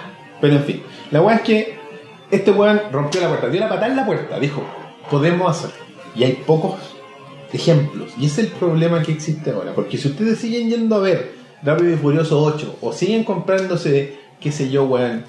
¿Qué número, weón? En algún juego que lleve mil números, weón. Call of Duty, weón. Que no le ponen número porque es una ridiculez, ¿cachai? Como ya, bueno, démosle nomás con esta weá. Que era Call of Duty año. Los Assassin's Creed, que ya no tienen número por lo mismo. ¿Cachai? Le ponen un apellido ahí para no para que no se vuelva una ridiculez más de lo Los que Gran es. Turismo. Los Gran Turismo, los Forza, weón, que le tuvieron que poner Horizon para seguirle poniendo el número a la weá para llegar al 20, weón. Exacto. ¿Cachai? Entonces, ¿de qué estamos hablando? Estamos hablando de que es un pandering comercial, es un pandering mer- de marketing. Es, es el mismo juego del año pasado, es un poco más bonito. Es la misma weá, tranquilo. Un juego de deporte. Luego, pero es más difícil. No, no, es el mismo. Es el mismo juego. No te vayas, por favor, no te vayas. No dejes de comprarme, porque como todo el mercado lo ha ido haciendo con el tiempo, todas las empresas necesitan transformar todo en un servicio. Porque los servicios se pagan de forma periódica. Exacto. ¿Cachai? Porque Call of Duty es el mismo juego, solamente que lo renováis, no compréis la versión, es, co- es como un upgrade lo que vais comprando. Al final es la misma, weá, es como un skin. Bueno, y de hecho lo mismo weá, que pasa con los DLC, sin ir más lejos, pues, al, al final revitalizar el multiplayer para que la gente siga jugando Para que la no se vayan. Para que no se vayan. GTA, hasta el día de hoy sacan cosas nuevas. Ahora, yo creo que es un, un- un- sí, igual la weá que pasa con, con- con la franquicia GTA también es ultra masiva, hay gente que lo odia, pero yo creo que es un buen ejemplo de el videojuego como plataforma. Puede, puede tener un sesgo importante porque yo disfruté, yo, a mí me gustan los GTA y disfruté Sí. mucho el GTA Online, pero el hecho de que en ese juego todo lo que, el- lo que mm, lo que Rockstar desarrolla es gratuito, todos los upgrades Pero tiene microtransacciones. Sí, tiene microtransacciones porque, bueno, hasta el Metal Gear Solid 5 tiene microtransacciones. pero, que ganar pero, plata, pero el GTA V eh, nuevo, original, todavía está sobre las 30 lucas. Eso para mí es una weá que te pasa solo en los juegos de Nintendo.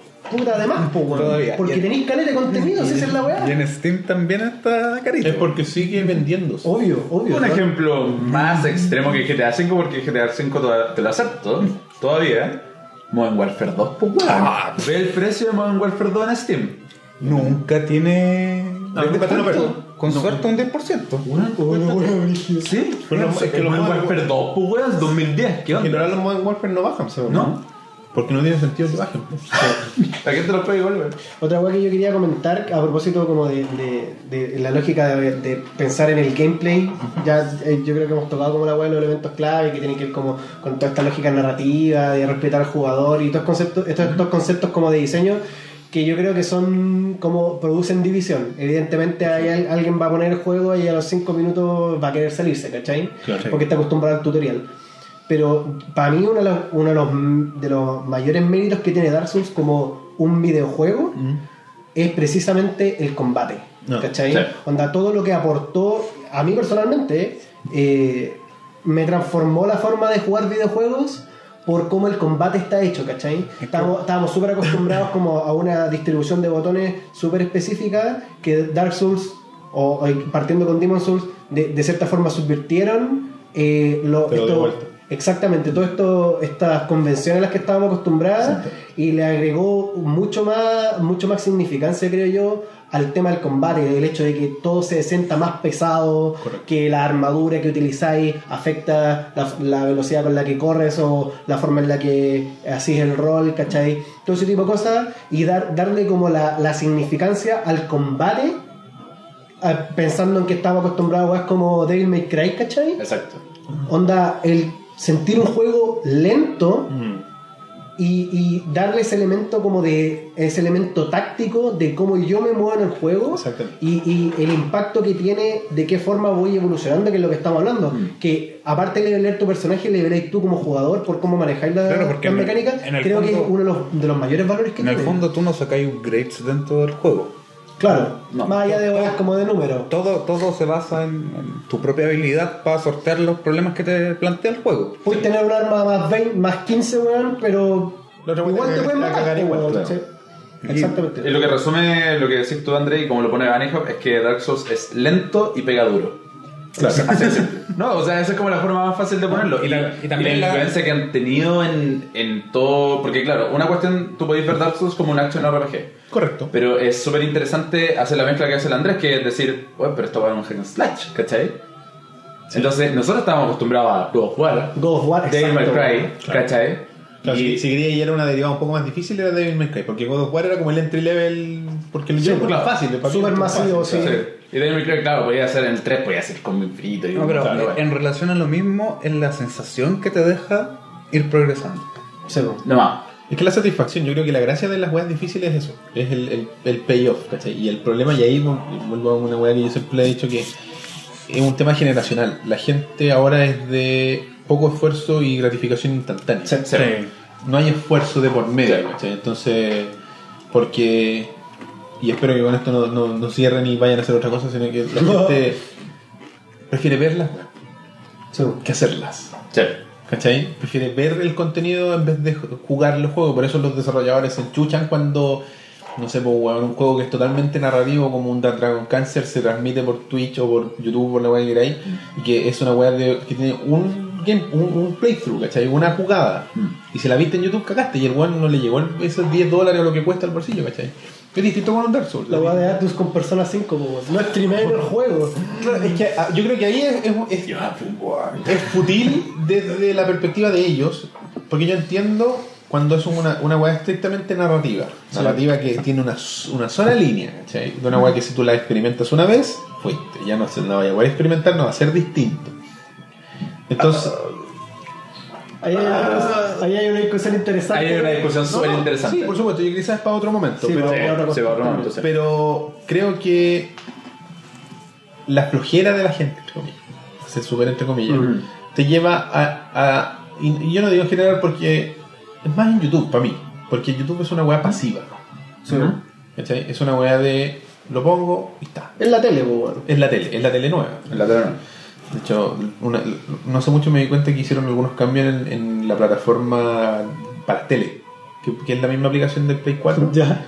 Pero lo- como que hicieron un rollback, como que hicieron una actualización y después hicieron un rollback que lo que hacía era que no había negros entre los videos. Uh, la wea loca. O sea, empezaba como que estaba acercándote los últimos cinco 10 segundos. segundos. y empecé a hacer el buffer antes, pero así como detrás. Y de repente, pum, y empecé el video al tiro. Y dije, espérate, ¿qué me pasó? Como que me di, me di cuenta porque no, no hubo ese silencio que uno está acostumbrado, ¿cachai? Entonces, Sí, que son como 5 segundos. cuando carga la weá, que se llama, la página carga, no, era tum, tum, uno tras otro. Y yo estaba viendo videos de H3, ¿cachai? Puse una, una de sus playlists culiadas y, y de repente empezaron a pasar seguido y dije, espérate, bueno, esta weá no es normal. y después, al, al, al rato ya, lo- ahora volvió a la pausa. Yo creo que fue como una. Yo creo que están haciendo pruebas para Ey. YouTube TV.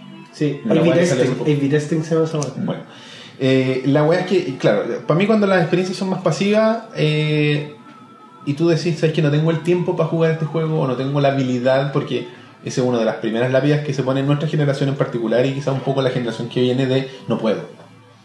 No puedo. O no me gusta, o me destruye el alma hacer esta weá, así que no la puedo hacer. ¿Cachai? Porque si lo hago, no, no sé.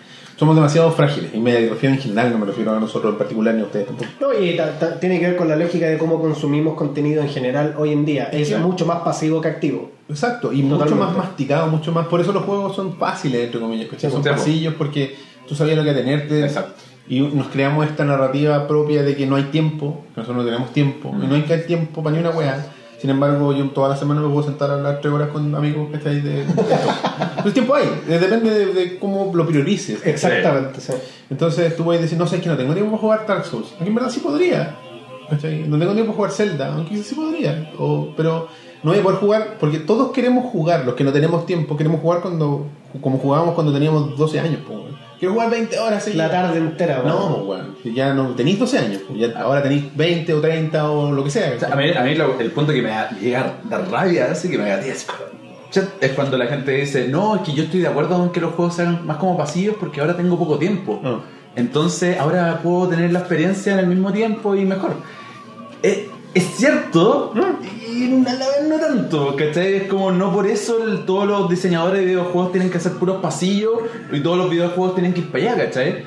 Dark Souls tú lo podéis jugar en sesiones de dos horas, ¿cachai? Y lo vais a terminar igual. Sí, estoy de acuerdo. Pero la cuestión es la, cómo tú te tomas el juego, ¿cachai? La frustración que tú sientes al momento en el que estáis jugando es ver si en realidad podéis lidiar con eso o no. Es que es, una, es un autocuento que uno se cuenta. Es, no, no puedo jugar. Yo llevo años casi ya jugando Persona 4. Y juego, cuando me acuerdo, en el Vita, dos horas. Y trato de hacer alguna weá, trato de hablar con Chille, weón, y no me habla porque no tengo una tal, tal weá desarrollada. Ya pico, ir a comer ramen, weón, para que me suba la weá.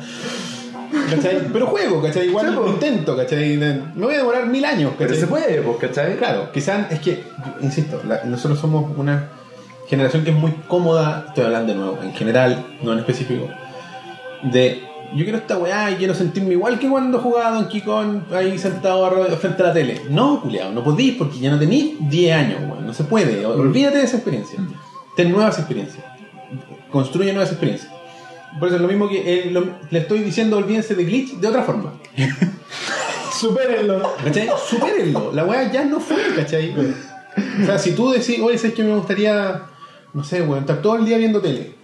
Date un día y ve un día todo el día tele, pero no todos los días, po, weón, si no podís, po, weón. Mm. Porque tenéis que hacer otras cosas, porque hay responsabilidades, porque hay otras cosas. Y, podí, y, y por eso la gente se crea esta excusa de decir, no puedo jugar Dark Souls. No puedo. No, weón, no puedo. ¿Cómo se te ocurre? Porque yo lo quiero pasar bien en esas dos horas. ¿Cachai? Entonces esa weá de yo quiero la satisfacción al toque. po. ¿Cómo voy a tener que jugar una semana? ¿Para que después recién matar a un culiado? No, olvidar. No puedo. Eh, un, un, un paréntesis en la conversación que están teniendo ahí. Están peleando si Miyazaki se inspiró o no en Berserk, el manga, Ya, para. Dark Souls. En todos los Dark Souls está la armadura y la espada de Guts. Sí. En todos. Declaradísimo por Miyazaki por lo demás. Entonces no se basó Claro. Bueno, oye chiquillos, antes de que sigamos, quiero hacer una pequeña pausa para mencionar a nuestros queridos. ¿Dónde estoy? Aquí Dos. soy. No, no, dos. No, no, sí, es, este es acá. Este Ahí. es ahí y ah, ahí. Holy Geek. Holy Geek. Con. Muy bien, gracias por cantar. Necesitábamos a alguien que cantara. ¿Viste? Eh, eso, gracias. Eh, generalmente esta sección se llama La figura de la semana, pero como todas las semanas, Las muchas los figuras. muchachos de Holy Geek se excedieron en su generosidad y nos pasaron las muchas figuras de la semana. Y tenemos a Lucas, Mátalo, tómalo. a Mike, Ahí, bueno. Tómalo. a Dustin, Holy Geek, a Eleven, a Will, a Joyce y, sin ser menos importante, a Barb. Barb. Que, que dicen que va a aparecer en la segunda temporada. No sé, algo así escuché. Tenemos. No, ¿y ¿quién no se ve? Chicken. No, los- No, ahí. Ponlo abajo, pues así igual este, el mono da. Ahora me lo veo yo completo. Ahí está. Perfecto. Perfecto, ¿viste? Está la colección completa de. Bueno, casi completa porque la gente le gusta mucho el Demogorgon. Sí, y le gusta mucho Eleven con la, esa escaramuza de, de- de que la tenía. Bajo el agua, sí, pues, verdad. Está, la- está completita, completita. Y bueno, para variar los, los eh, Chase de Eleven se acabaron al tiro. Que es con la peluca rubia. Sí, Los. Chase son las, Ah. los- las figuras exclusivas. No como los Shining. Claro, como el, Chase, como, el, como el Chase de Elías que es sin polera. Que hizo Luis, ¿lo vieron? Está muy bueno. Muy bueno. Luis hoy día me explicó por chat porque yo le dije, weón, la cagaste nuevamente, hiciste una weá increíble. Y el weón hizo fotomontaje, no fue, no es un dibujo. Es fotomontaje, el weón agarró pops que ¿Ya? existen y agarró partes de esos pops y creó pops. Qué trabajo. hizo fotomontaje. ¿Cachai? Yo, no les conté eso antes cuando hablamos de Luis en- hace un ratito. Atención, Funko, weón, tienen que contratarlo. El weón, y me mandó. El, es que yo- este weón no sé, es como de otro planeta, weón. Porque el weón me mandó claro, mandó las fotos, las posteó, pero a nosotros por interno, a mí, nos mandó la foto, el, el mío, por ejemplo, y de cómo estaba compuesto. Ya. Entonces me mandó como una composición donde estaba el pop mío, un igual, y era todos los pop que sumó para armar mi pop. Oh. Era el pelo de uno, el traje de otro, la carpeta de otro. Uh, weón, la cuática. ¿Cachai? Así que-. Sí. ¿Quién eh, fue ese? Luis Silva Geragor en Twitch, o sea, perdón, en Twitter. Silva, en- weón. ese weón. Grande eh, loco. Y hace unos diseños, weón, que. Porque a él, la, la estética que tenemos actualmente en el programa, esa oveja como media glitchada, la hizo él. ¿Cachai? Pero. ¿Glitchada, Roberto? Ah, sí. Punto CL, tu portal en, ya sabes. Eh, glitcha, oye, sí, la gente que le cuesta con glitch, le cuesta superar. Pero bueno, chiquillos, les cuento que Holy está ubicado en el centro comercial Dos Caracoles. A paso del metro de los leones. Está en Providencia 2216, locales 57 y 58A. Los horarios de atención de lunes a viernes son de 11 de la mañana a las 20 horas y los sábados de 11, 15, 30 horas.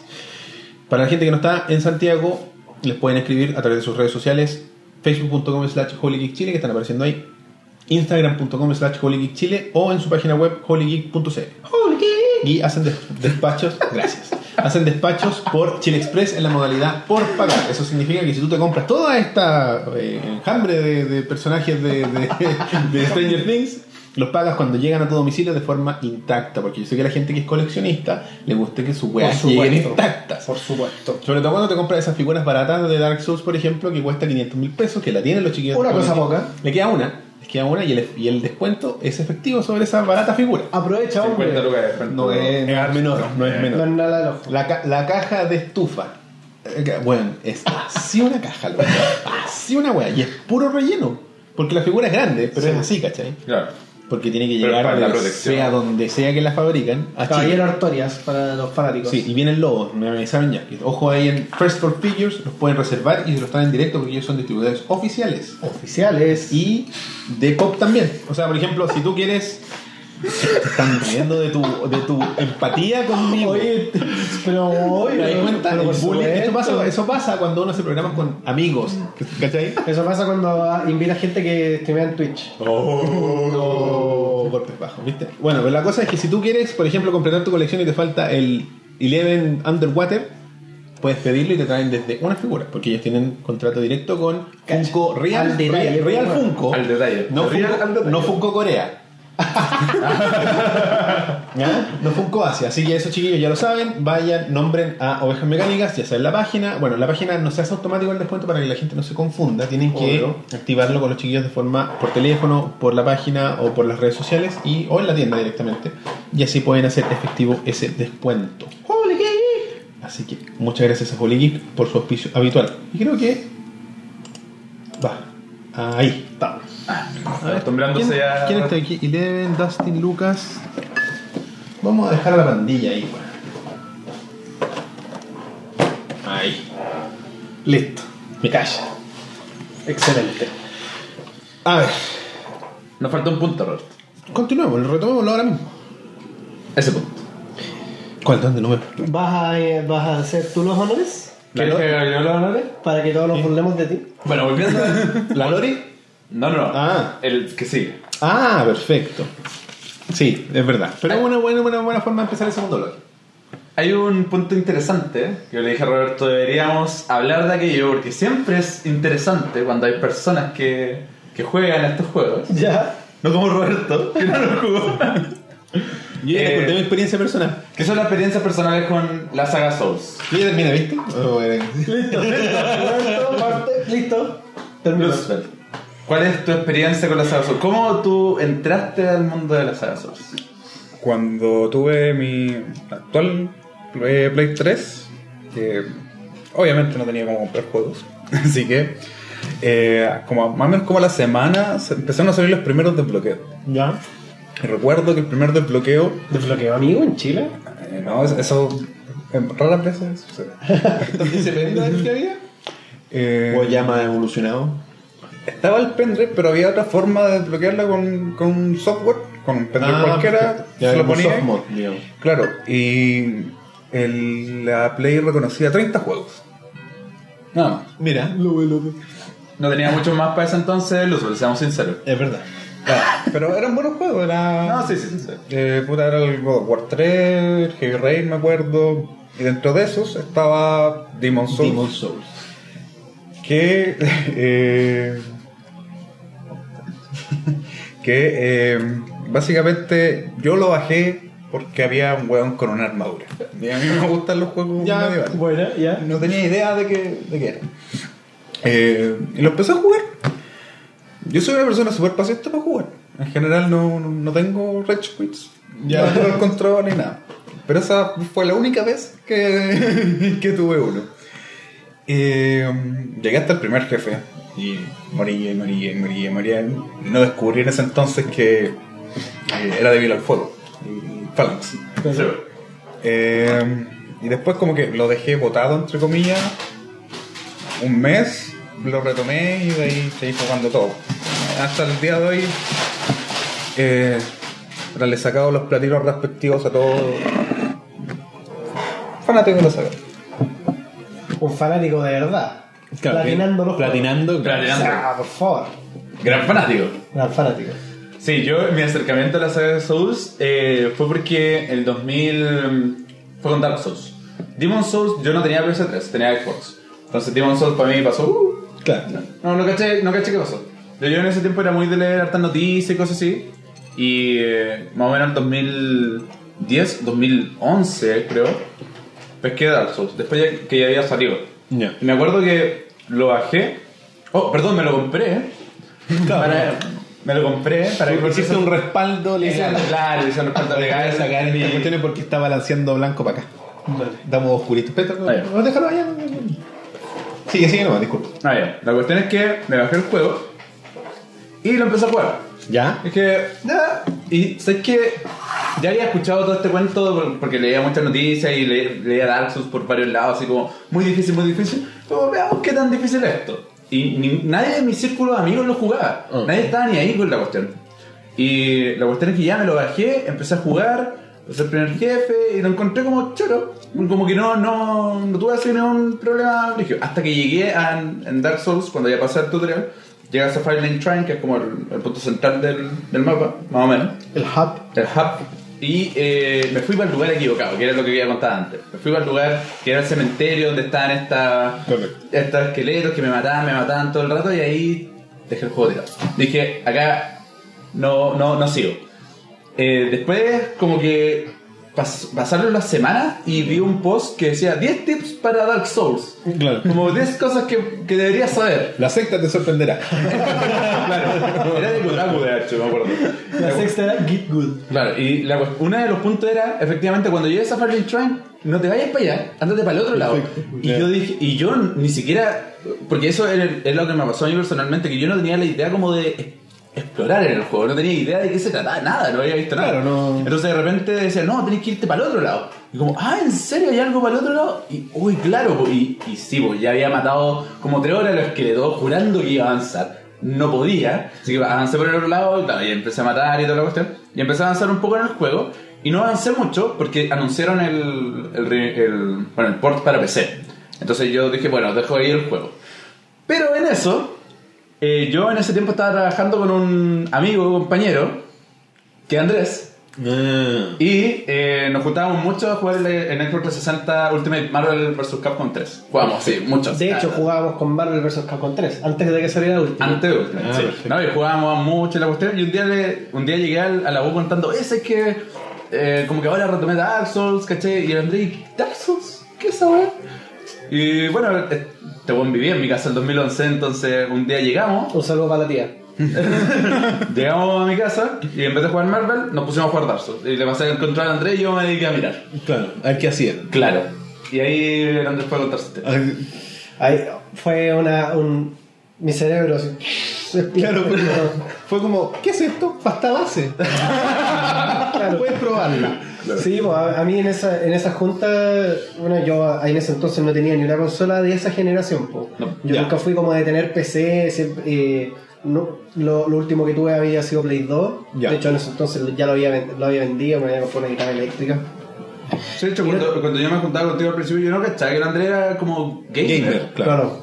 Sí, po, porque en realidad no, para mí en ese momento los videojuegos no eran tanto tema porque no jugaba nada en particular. No tenía ni una consola y PC nunca tuve un PC bacán, entonces en realidad para mí jugar juegos era... Era un gamer rehabilitado. Claro, era exacto. Lo- a lo más de repente jugaba alguna weá en emulador y etcétera. Claro. Pero claro, de- después de todo ese, ese periodo como de receso, me acuerdo que llego a la casa del Felipe y el Felipe le tenía la Xbox 360 desbloqueada y para mí era como, weón, tenéis miles de juegos que esta weá en un disco duro externo, weón. Juguemos, weón, juguemos, a ver, pon ese juego, probemos la weón. Y de- en eso, claro, me muestra Dark Souls y, y claro, para mí al principio fue una weá súper rara porque el juego estéticamente también es como súper eh, gris. Entonces, claro, tampoco te invita como a, a- a jugar mucho y también súper difícil, me acuerdo con los controles, era una weá como súper rara, se sentía todo súper extraño, no pasaba nada como... Pero ¿Cómo te caes con el R1? Claro, narrativamente era como extraño porque no te contaban nada eh, precisamente, onda, las cinemáticas eran raras, los,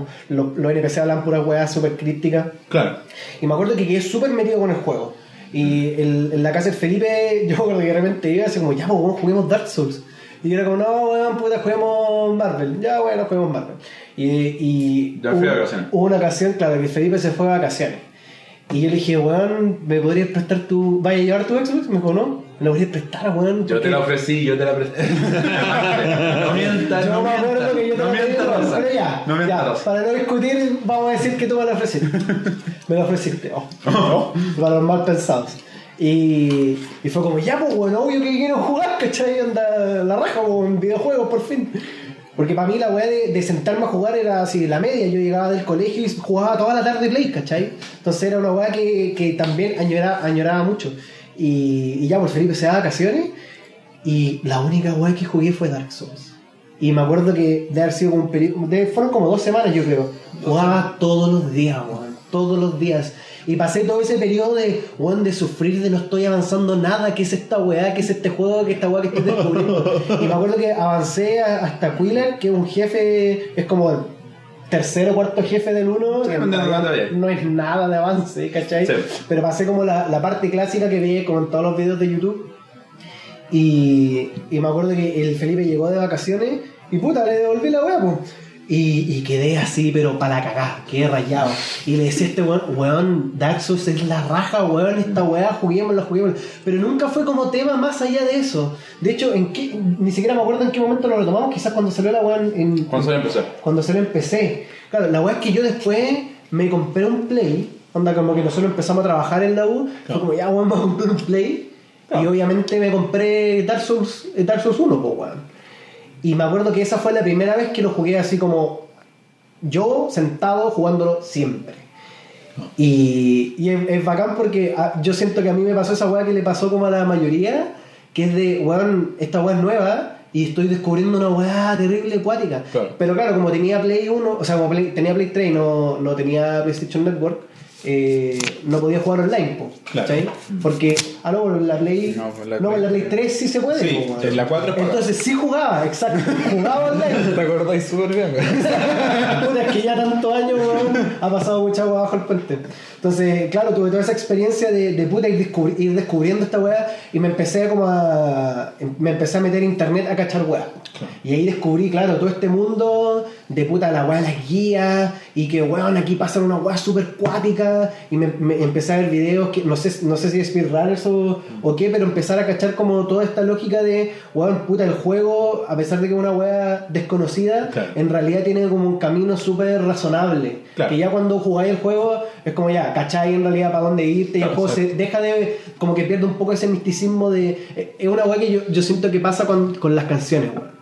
Cuando hay una canción que no te sabéis la letra, onda una canción en inglés, no te sabéis la letra, es un misterio, una weá terrible loca. Pero una vez que miráis la letra, como que esa, esa niebla como que se disipa y la forma en que enfrentáis la canción es distinta, una weá muy rara. Esa weá Es una, buena analogía, bueno, es como, claro, tenéis la, te gusta la melodía, pero queréis saber de qué se trata la, la canción propiamente Exacto. tal. Bueno, y después sale en PC, yo me, me compré un PC, eh, ya como estaba trabajando era como, bueno, quiero jugar PC, y ahí con varios amigos anda jugando Dark Souls 1 en PC. ¿Cachai? Entonces, como fue una, una, un- el revivir un poco esta experiencia de descubrimiento, una agua que yo ya había jugado en eso, entonces me acuerdo que lo, lo dejé botado en un punto y no, no terminé el, el- El no lo terminé el 1 en, en Play 3, lo terminé en PC, ¿cachai? Y puta, ahí sale, allá había salido el, el DLC, jugar el DLC y vivir como toda esta experiencia, además con amigos, lo que obviamente le da un, le dio un impulso súper bacán a la experiencia de puta, estáis jugando cooperativo y estáis con todos comentando la weá y salió el 2 y me compré el 2 en Play 3, o sea, eh, claro, en Play 3 y empecé a jugar la weá en Play 3 y así empezó como a, a-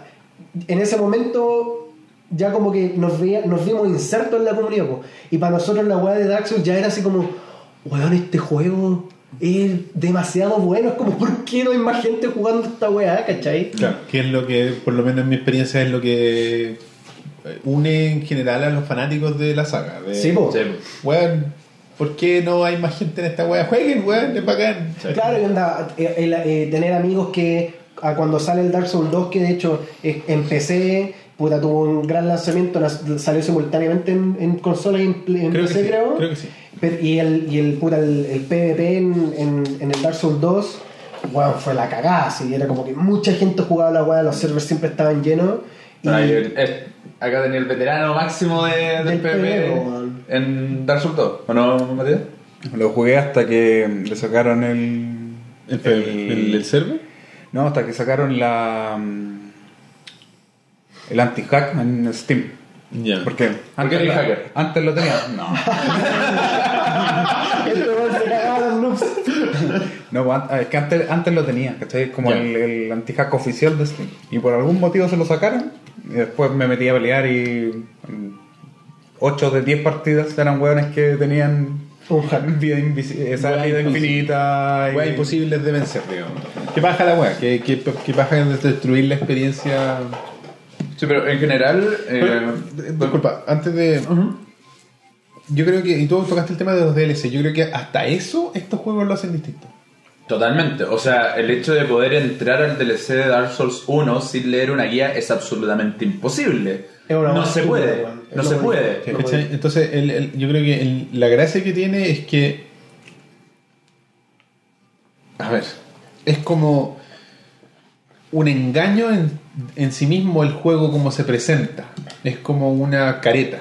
Porque se presenta como un juego impenetrable, pero lo que está haciendo es impulsarte a hacer algo distinto. Te está, Sí. es- te está, te está impulsando a tener una experiencia que también se ve en el juego en algunos elementos asimétrica. Sí, po. Porque tú tienes que ir a una comunidad que no está conectada a averiguar cosas que lo tienes que hacer estando lejos del juego. ¿Cachai? Tenés que ir a investigar, tenés que ir a leer guías, tenés que ir a Y una weá que no habría funcionado en otra época. Claro, tenés que, no sé, a meterte a un chat, a hablar con hueones, ¿cachai? Es, es construcción de mundo, pero por las tuyas, ¿cachai? Claro. de cierta forma. Entonces, el DLC funciona de la misma forma porque te lo tenés que ganar, igual que el resto del juego. Sí, po. ¿Cachai? De hecho, para la gente que no ha jugado al Dark Souls 1, tenéis que weón, matar como un enemigo, sacar un anillo, ir a hablar con una loca y weón, desencadenar una cantidad de weas que abren un portal. Y es como, realmente no podía hacerlo sin leerlo. Es demasiado obtuso. ¿Cachai? Es demasiado obtuso. Y abrí esta puerta a un DLC, weón, que es uno de los DLC más hermosos que he jugado. Y que de hecho, eh, precisamente le, le El dan. de Bloodborne es mejor. Sí, el de Ah. Bloodborne. Sí. He escuchado buenas cosas sobre Bloodborne.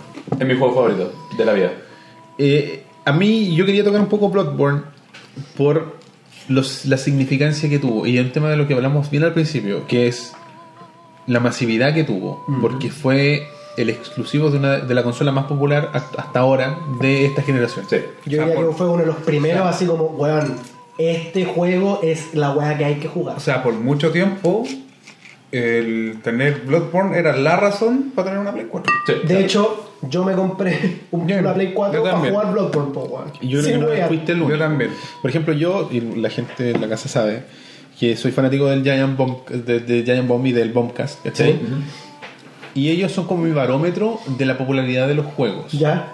Entonces, cuando la wea pega, cuando es una wea transversal, en el, en el podcast, todos están jugando el juego al mismo tiempo y todos hablan del juego al mismo tiempo. Claro. Ahí tú cachai que hoy una weá que, ok, llegó a cierto nivel de ¿Cachai? Porque, claro, como te digo, yo elijo mi tiempo, lo invierto en, no sé, el tema del programa, o escucharlos a ellos y otras cosas, o ver a algunos youtubers, qué sé yo, y me desconecto un poco de las noticias de la actualidad de los videojuegos Claro. y, y no cacho, digo, yo sé que, no sé, pues, No cacháis lo que reportea higiene toda la, todo el día. Claro, o no estoy tan conectado, ¿cachai? Y bueno, con las modificaciones que ha hecho Facebook, menos todavía porque no aparecen las weas en el, en el newsfeed, pero en fin. La wea es que eh, cuando salió el tema de Bloodborne, hubo un spike en popularidad de este juego en particular, donde weones que tú no te habrías esperado del equipo de, de, de, de Giant Bomb hablaran del juego, como un Dan Reichert, ¿cachai? Como.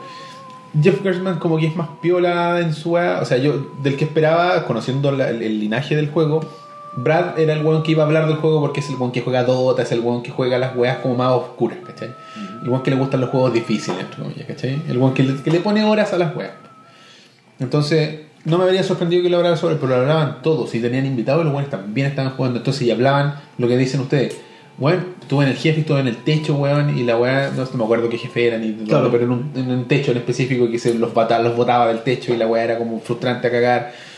Y ninguno, o sea, no ninguno, pero varios no habían jugado nada más de la saga, ¿cachai? Ya. De la saga. Era su primera. Tu, su primer acercamiento a los Souls like. Entonces, para mí, yo dije, esta weá es muy importante porque es lo que, y a la larga así fue, le abrió la puerta a Dark Souls 3. Sí. Fue como, bueno, este es uno más de estos. Y de la weá que les gustó tanto a los que lo- lograron aceptarlo y que no compartieron su felicidad el- un día y al día siguiente lo estaban vendiendo. Poco uso, uso adulto, 30 lucas. Abierto para probar si estaba bueno, etcétera La weá es tan burda, weón. No, si lo probé, para, si funcionó, ah, pues la raja lo voy a vender ahora. ¿Quién hace eso, weón? Eh, En fin, eh, la weá es que a mí me gustó eso y me gustó, y yo creo que fue un del- uno de los palos que pegó Sony de los más por abajo. Mm. Porque la gente dijo, ah, este juego culiado, weón. Entonces, como la gente que compite de las, de las plataformas eh, que están opuestas, Sí. los de Microsoft, o sea, los de Xbox, es como, nah, esta weá, no, no tienen, qué sé yo, Halo. Pero, si tú tienes este título amarrado a tu máquina, los, los buenos que se hacen fanáticos de estos juegos son fanáticos de verdad, po. Sí, po. Entonces te aseguráis ventas de máquinas, po. Exacto. ¿cachai? Entonces Sony es menos weón de lo que ustedes Lo creen. que, pasó No, con, lo que pasó con Zelda hace poco. Lo que pasó con Lo Zelda. Bueno, y ahora, ¿de qué hablan en todos los podcasts que escucho yo? De Zelda, pues, weón, ¿cachai? Porque Zelda dijo, tenemos que cambiar esta weá. Y Zelda cambió la weá y no se acabó el mundo, ¿cachai? Cambiaron la fórmula y, weón, les gusta. O sea, no le tengan miedo a las weas nuevas, ¿cachai? Yo estoy jugando un poco a Breath of the Wild y es eh, abrumador como experiencia. Porque es una. me imagino que en, el mismo sentido que Dark Souls es, un, es abrumador en el que es. Ok, juegue, haga lo que usted quiera. Y aquí lo hablamos otro día. En este juego está lleno de elementos y tiene mucho de Dark Souls y de los Souls en general en algunos elementos. En la soledad te sentís muy solo en el mundo. La música es una agua muy, muy pasiva. Que yo sé que Miyazaki le hace a propósito. Sí. Que el único acompañamiento que te da es tu armadura y cómo suena, digamos. Sí. Claro, la, la música está en los jefes. No, Y Y, de, hecho, y en ah, una o que otra área. y de hecho en, en el Zelda es en los encuentros. ¿Cachai? Cuando Claro. te encontrás con un enemigo, hay música de encuentro con enemigos, de batalla, ¿cachai? Pero en general es como una música muy pasiva, ambiental, que apenas se escucha, pero se escucha el viento, Claro. cómo se mueve Para enfocar la, la experiencia en otro lado. Claro. Pa- Te, te guía, está bien diseñado porque, mm, sorpresa, Nintendo diseñó bien un juego, ¿cachai? Entonces, ¿cachai? Pero sentí esa soledad, sentí esa, esa ah, las armas se rompen, Wea que no pasaba, Sí, nunca, no ha pasado nunca en un Zelda. Entonces, sentí un temor. Antes tú en el Zelda veías un mono gigante y tú sabes que lo podías matar. Sí. Te va a costar quizá un poco, pero sí, un Stalfo, weón, tengo la weá que tengo que tener para matarlo, lo voy a matar. Ahora puedes tener la weá que tienes que para matarlo y puede que no lo mates. Puede que la weá te calle. O que el mundo te calle, porque hay partes que son con, no sé, hay tormentas eléctricas y hay un traje que te andar con una armadura y te Ah, cae sí, un rayo y cagaste. sí, pero- sí. y cagaste, no. Y Yudai, pues, weón. no, y literal, pues, weón. Bye, bye. ¿Cachai? Para casa, ¿cachai? Entonces, siento que, volviendo a Dark Souls, o sea, Demon Souls, perdón, o sea, a Bloodborne, quiero decir, lo que me gusta, y que no lo hemos tocado mucho porque es demasiado profundo, es cómo se casa con uno de mis géneros favoritos, género, que es el terror de Lovecraft Sí. Sí. que es el terror, y me gusta porque lo, lo conté un poco, es Porque juega con la percepción. Porque no es un temor, es el temor absoluto, es el terror a lo que no sabes lo que es. Claro. Ahí, ahí yo no sé quién hizo el movimiento maestro, pero acá hubo un movimiento maestro de alguien. No sé si fue Sony, no sé si fue Bandai, tuvo que haber sido From Software directamente. Bandai Namco, digámoslo. Bandai Namco. Sí. Pero hubo, con respecto a exactamente lo que decís tú, Roberto, que cuando salió el juego y cuando se promocionó el juego, nadie sabía que habían cuestiones Lovecraftianas metidas dentro. Exactamente. No se sabía. Toda la cuestión que se veía era, claro, antes La web lo- victoriana y Una web victoriana. Claro, y de hecho se llamaba Project Beast, ¿cachai? Entonces era De como hecho, al principio, cazadores. al principio nadie sabía que era como, weón, esto es Dark, es como Dark Souls. Souls. Nadie sabía que era una weá de From Software. Claro, porque Project Beast, lo decían, a lo mejor es un, un hunter, ¿cachai? Claro, No, de y, y- y esa evolución Lovecraftiana es progresiva, pues, weón. Sí. Se te abre a través del juego, así un cuarto que precisamente sigue la lógica de, que no de cómo Lovecraft son. expone su terror cósmico. Totalmente. Totalmente. Así que esa cuestión yo no sé quién la hizo, pero fue un movimiento de marketing hermoso, ¿cachai? Y la cuestión que hicieron con Bloodborne y atarla a la Play 4 fue lo que a Sony no le funcionó cuando lo hicieron con la Play 3, ¿cachai? Porque con la Play 3 la, la única cuestión que había durante años, pues weón, era Resistance, ¿cachai? Era como, te tenías que comprar la Play 3 para jugar Resistance, pero nadie aprendía con No esa wea, enganchó, ¿cachai? no Acá tenéis Bloodborne, y el Bloodborne es como, weón, es Miyazaki, Saga Souls, y, y eso ayudó junto al marketing a, a explotarlo. Y más gente llegó a la saga, como bien decía Roberto, después con Dark Souls 3, ¿cachai? Claro, bueno, ahí Club Digital, Digital están dando un dato que dice vendió 2.6 millones de, a duras penas. Mira, yo sé que ese dato es así, Pero es un juego nicho. Que Sí, no, vende es un esa juego cantidad. nicho y todas todos los- las estadísticas de venta no consideran las digitales. Y eso es sabido. Ah, sí. Lo que se sabe, el out... Porque no les conviene publicar eso, weón. No, no, es porque es difícil de traquear. ¿Cachai? O sea, Yo, igual Para- creo- yo igual creo que tiene que ver con lo otro. es que estos, estos números no los da Sony, los dan este, empresas externas. Entonces Sony no sabe de patas para que venga un PricewaterhouseCoopers a ver cómo venden o cuánto venden o cuánto marginan. Lo, lo guardan, como decís tú, es mejor proteger la información. Esta información de el, el sellout, que se llama, que es la venta de... Porque están los chips, ¿cachai? Que dicen, no, weón, fue la raja a nuestro juego, chipeamos tantas unidades, pero ese es el sell-in. Sí, po. de productor a retail. Claro. Que no significa que son copias vendidas. No. El sellout es el que importa. Y ese es el dato que está dando Club Digital ahí, que 2.6 millones, que fue en el primer año, bueno, segundo año de la Play 4. ¿Segundo año? Sí, segundo año, si no me equivoco. Sí.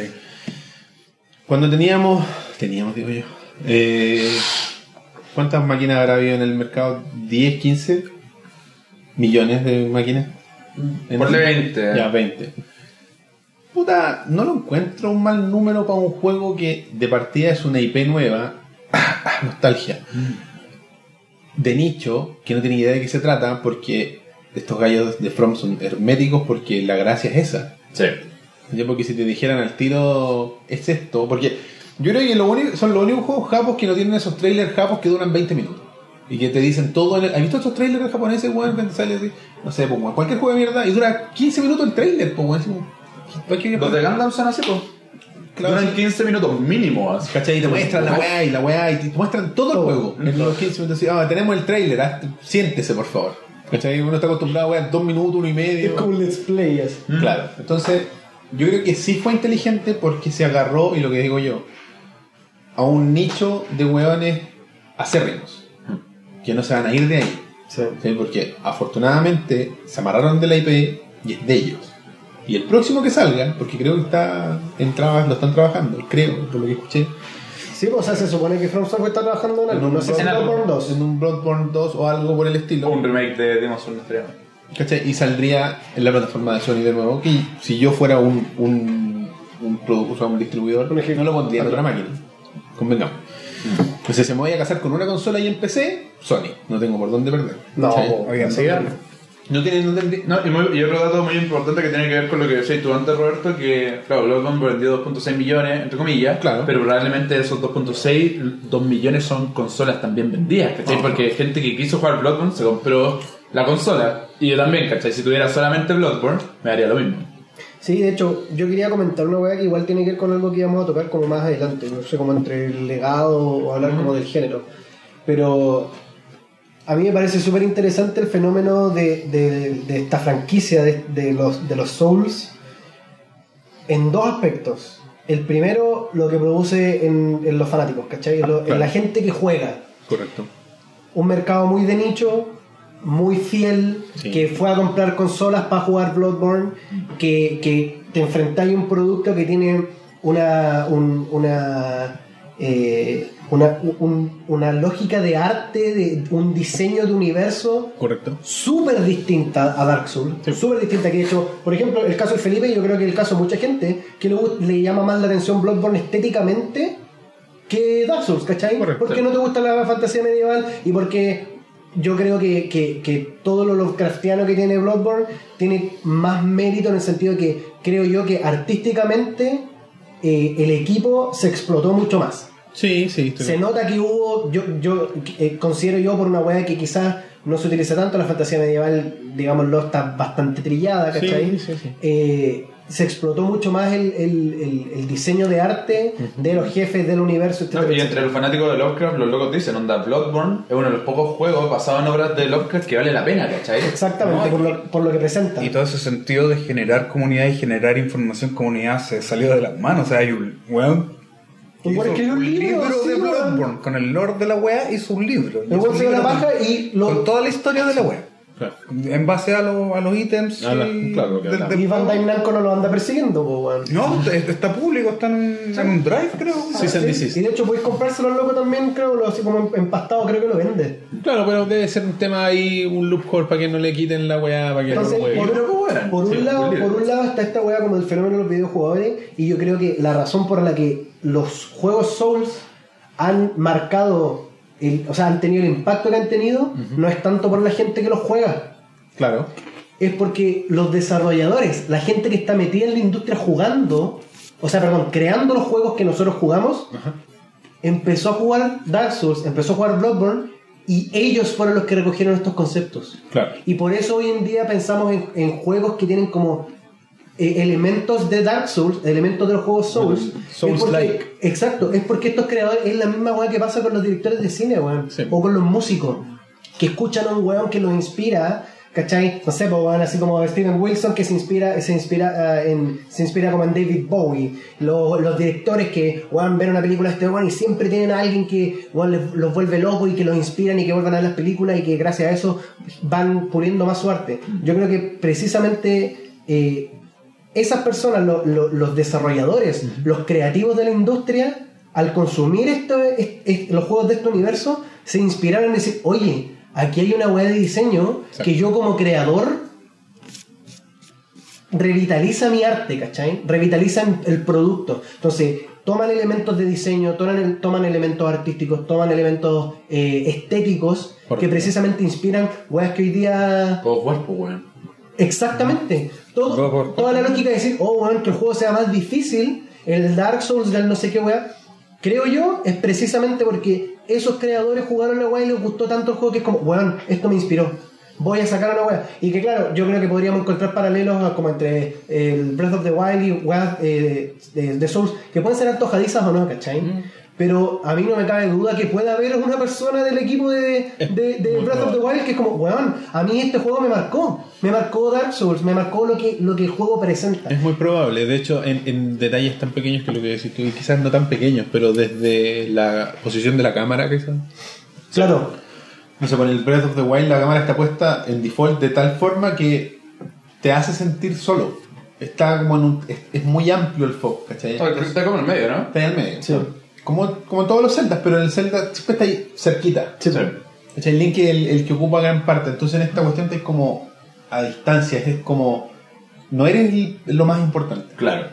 Entonces, para que el paisaje sea un elemento visual. claro, que, que- que es, un, es un lenguaje audiovisual que Sí. se utiliza mucho ahora en los videojuegos y que Dark Souls, en este sentido, yo me he fijado, y quizás una per- per- como percepción mía, que la cámara está como en un, hacia abajo, la cámara es como desde abajo, en, en default, como que te hace sentir que el- al, al hacer un contrapicado contra el resto del mundo, digamos, contrapicado cuando la cámara está abajo, sientes que se te viene encima el mundo, te da una opresión.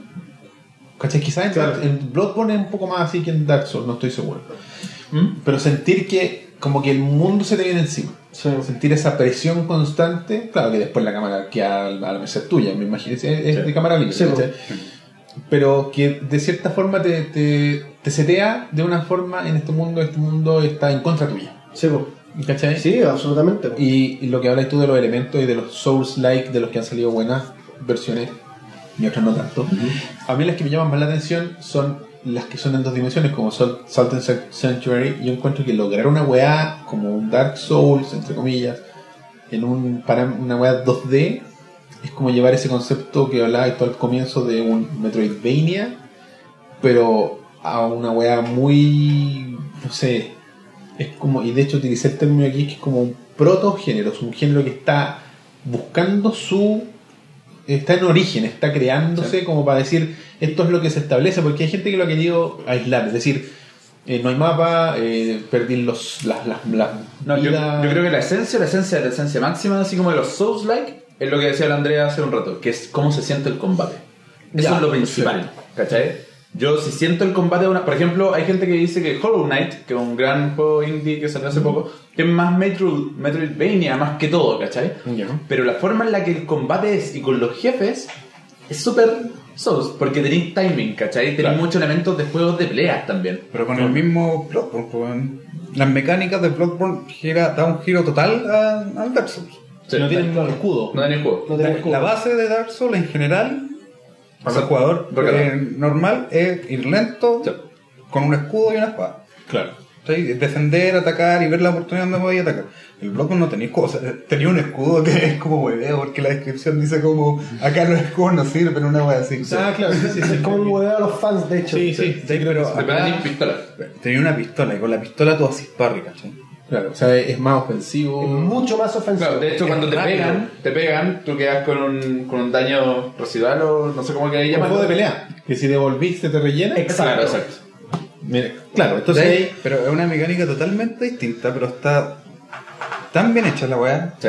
que tú decís, esto es parte de los Souls. Claro. Más allá de que lo hizo el, el- Es una interpretación, de- es una reinterpretación propia, porque es del mismo gallo. ¿cachai? No, y, y- por ejemplo, no sé, pues, la, la, la típica cuestión que tienen los Souls de que tú al acercarte a un enemigo, 99% de los casos, lo tarjeteas. Que es como el set targeting de Ocarina of Time, ¿cachai? Sí, correcto.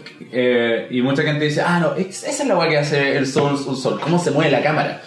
No, necesariamente. Ya. ¿Cachai? Para mí, para mí personalmente es mucho lo que dice el Andrés, cómo se siente el combate, cómo es el combate. ¿Cachai? El hecho de ver el enemigo, que te telegrafee el movimiento, ¿cachai? Darte cuenta que no sé, por el Silent Demon te va a hacer así, entonces te va a pegar por acá, entonces me corro para atrás, ¿cachai? Entonces ahí le pego. Estratégico. Estratégico. Perfecto. Ese- esa es la cuestión para mí más importante. El hecho de que el lore esté escondido, sí. El hecho de que no haya mapa, sí, ok. Pero lo más importante es cómo se siente el combate. Si el combate no es el mismo en un juego, yo no diría un juego que no tiene mapa y que tiene el lore escondido es Souls-like. Y en base a eso mismo el combate, yo creo que el, el punto culminante de lo que ha hecho Miyazaki hasta ahora es Dark Souls 3. Sí, totalmente. Que está, el, el combate está pulido ya Claro. a, a más no poder. Es más rápido que los otros Souls anteriores, tiene como... Es, como un intermedio. Sí, entre es un intermedio. Es un híbrido de todo lo mejorcito. ¿Cachai? Es que En, en- en cuanto a lore, es poco criticable. Y no jugar el último DLC que se supone que es como el que cierra el, el- Ya, perfecto. que cierra la, que cierra la saga. Eh, porque tiene como elementos del, del 1, del 2. Yo escuchaba que tiene caleta de guiños a Demon Souls igual. Sí, también tiene guiño. Sí, pero se supone que el, de hecho el, el último DLC es como. Está como en una dimensión que se juntan la. La Lordran con. Lo- con- los mundos de los distintos juegos. Claro, eh, y también con el diseño de los mapas. Porque, por ejemplo, Bloodborne al principio tiene unos diseños que son la raja. Sí. Pero ya al final, eh, si bien en cuanto al el sentido artístico es una locura, No, es eh, un proceso. como que se cae un poco. Por ejemplo, llegáis a unas partes que son las- unas pesadillas, que los atajos entre el- las lámparas en los Dark Souls son, son hogueras. Las fogueras. Claro, es un ascensor, ¿cachai? Entonces tú veías eso y es como ya, acá está donde tengo que llegar a hacer, eh, a hacer el atajo. Sí. Pero por ejemplo en el, en el Dark Souls 3 hay una biblioteca que hay una sola hoguera y la weá tiene como 20 pisos y vais sacando interconexiones para llegar a la misma parte que está ahí al principio. En ese sentido, eh, que una crítica que yo siempre he tenido con el 2, con el 3, con Bloodborne, incluso con Demon's Souls, o sea, con todos menos que no sean Dark Souls 1, es que me encanta cómo está hecho el mundo en Dark Souls 1. Y ojalá, y me encantaría que otro juego hiciera la misma weá. Porque es la weá que a mí me encanta que el mundo está totalmente interconectado. Después en Dark Souls 3 tú tenías un hub donde viajáis. ¿Cachai? Viajáis a otro lado y tenéis interconexión acá, viajáis a otro lado tenéis interconexión acá, pero Dark Souls 1 está todo conectado, todo, todo, todo. Es el mejor en que hace. O sea, es lo mejor que hace el. Es lo mejor que hace el Dark Souls 1. Más real. Salvo la weá del DLC que en realidad no puede llegar más que como por el portal. Ah, sí, pero, pero Ya, claro, la mayoría del juego pero está de- todo interconectado y tenía un montón de, de camino y cuestiones así. En ese sentido es mucho más eh, como similar a lo que podría ser, no sé, Super Metroid, ¿cachai? En el sentido que tenéis como todo conectado. Y esa cuestión me hubiera encantado que hubiera sido así, no sé, con Dark Souls 3, por ejemplo, que lo hubiera hecho para mí un juego perfecto. ¿Cachai? Claro. Pero, pero, eh, pero sí, el diseño a nivel en, en Dark Souls 3 se nota que está ultra pulido, el combate está ultra pulido. Tenéis la cuestión de los weapon arts, ¿cachai? En Dark Souls 3, que es una locura, weón. O sea, ha ido.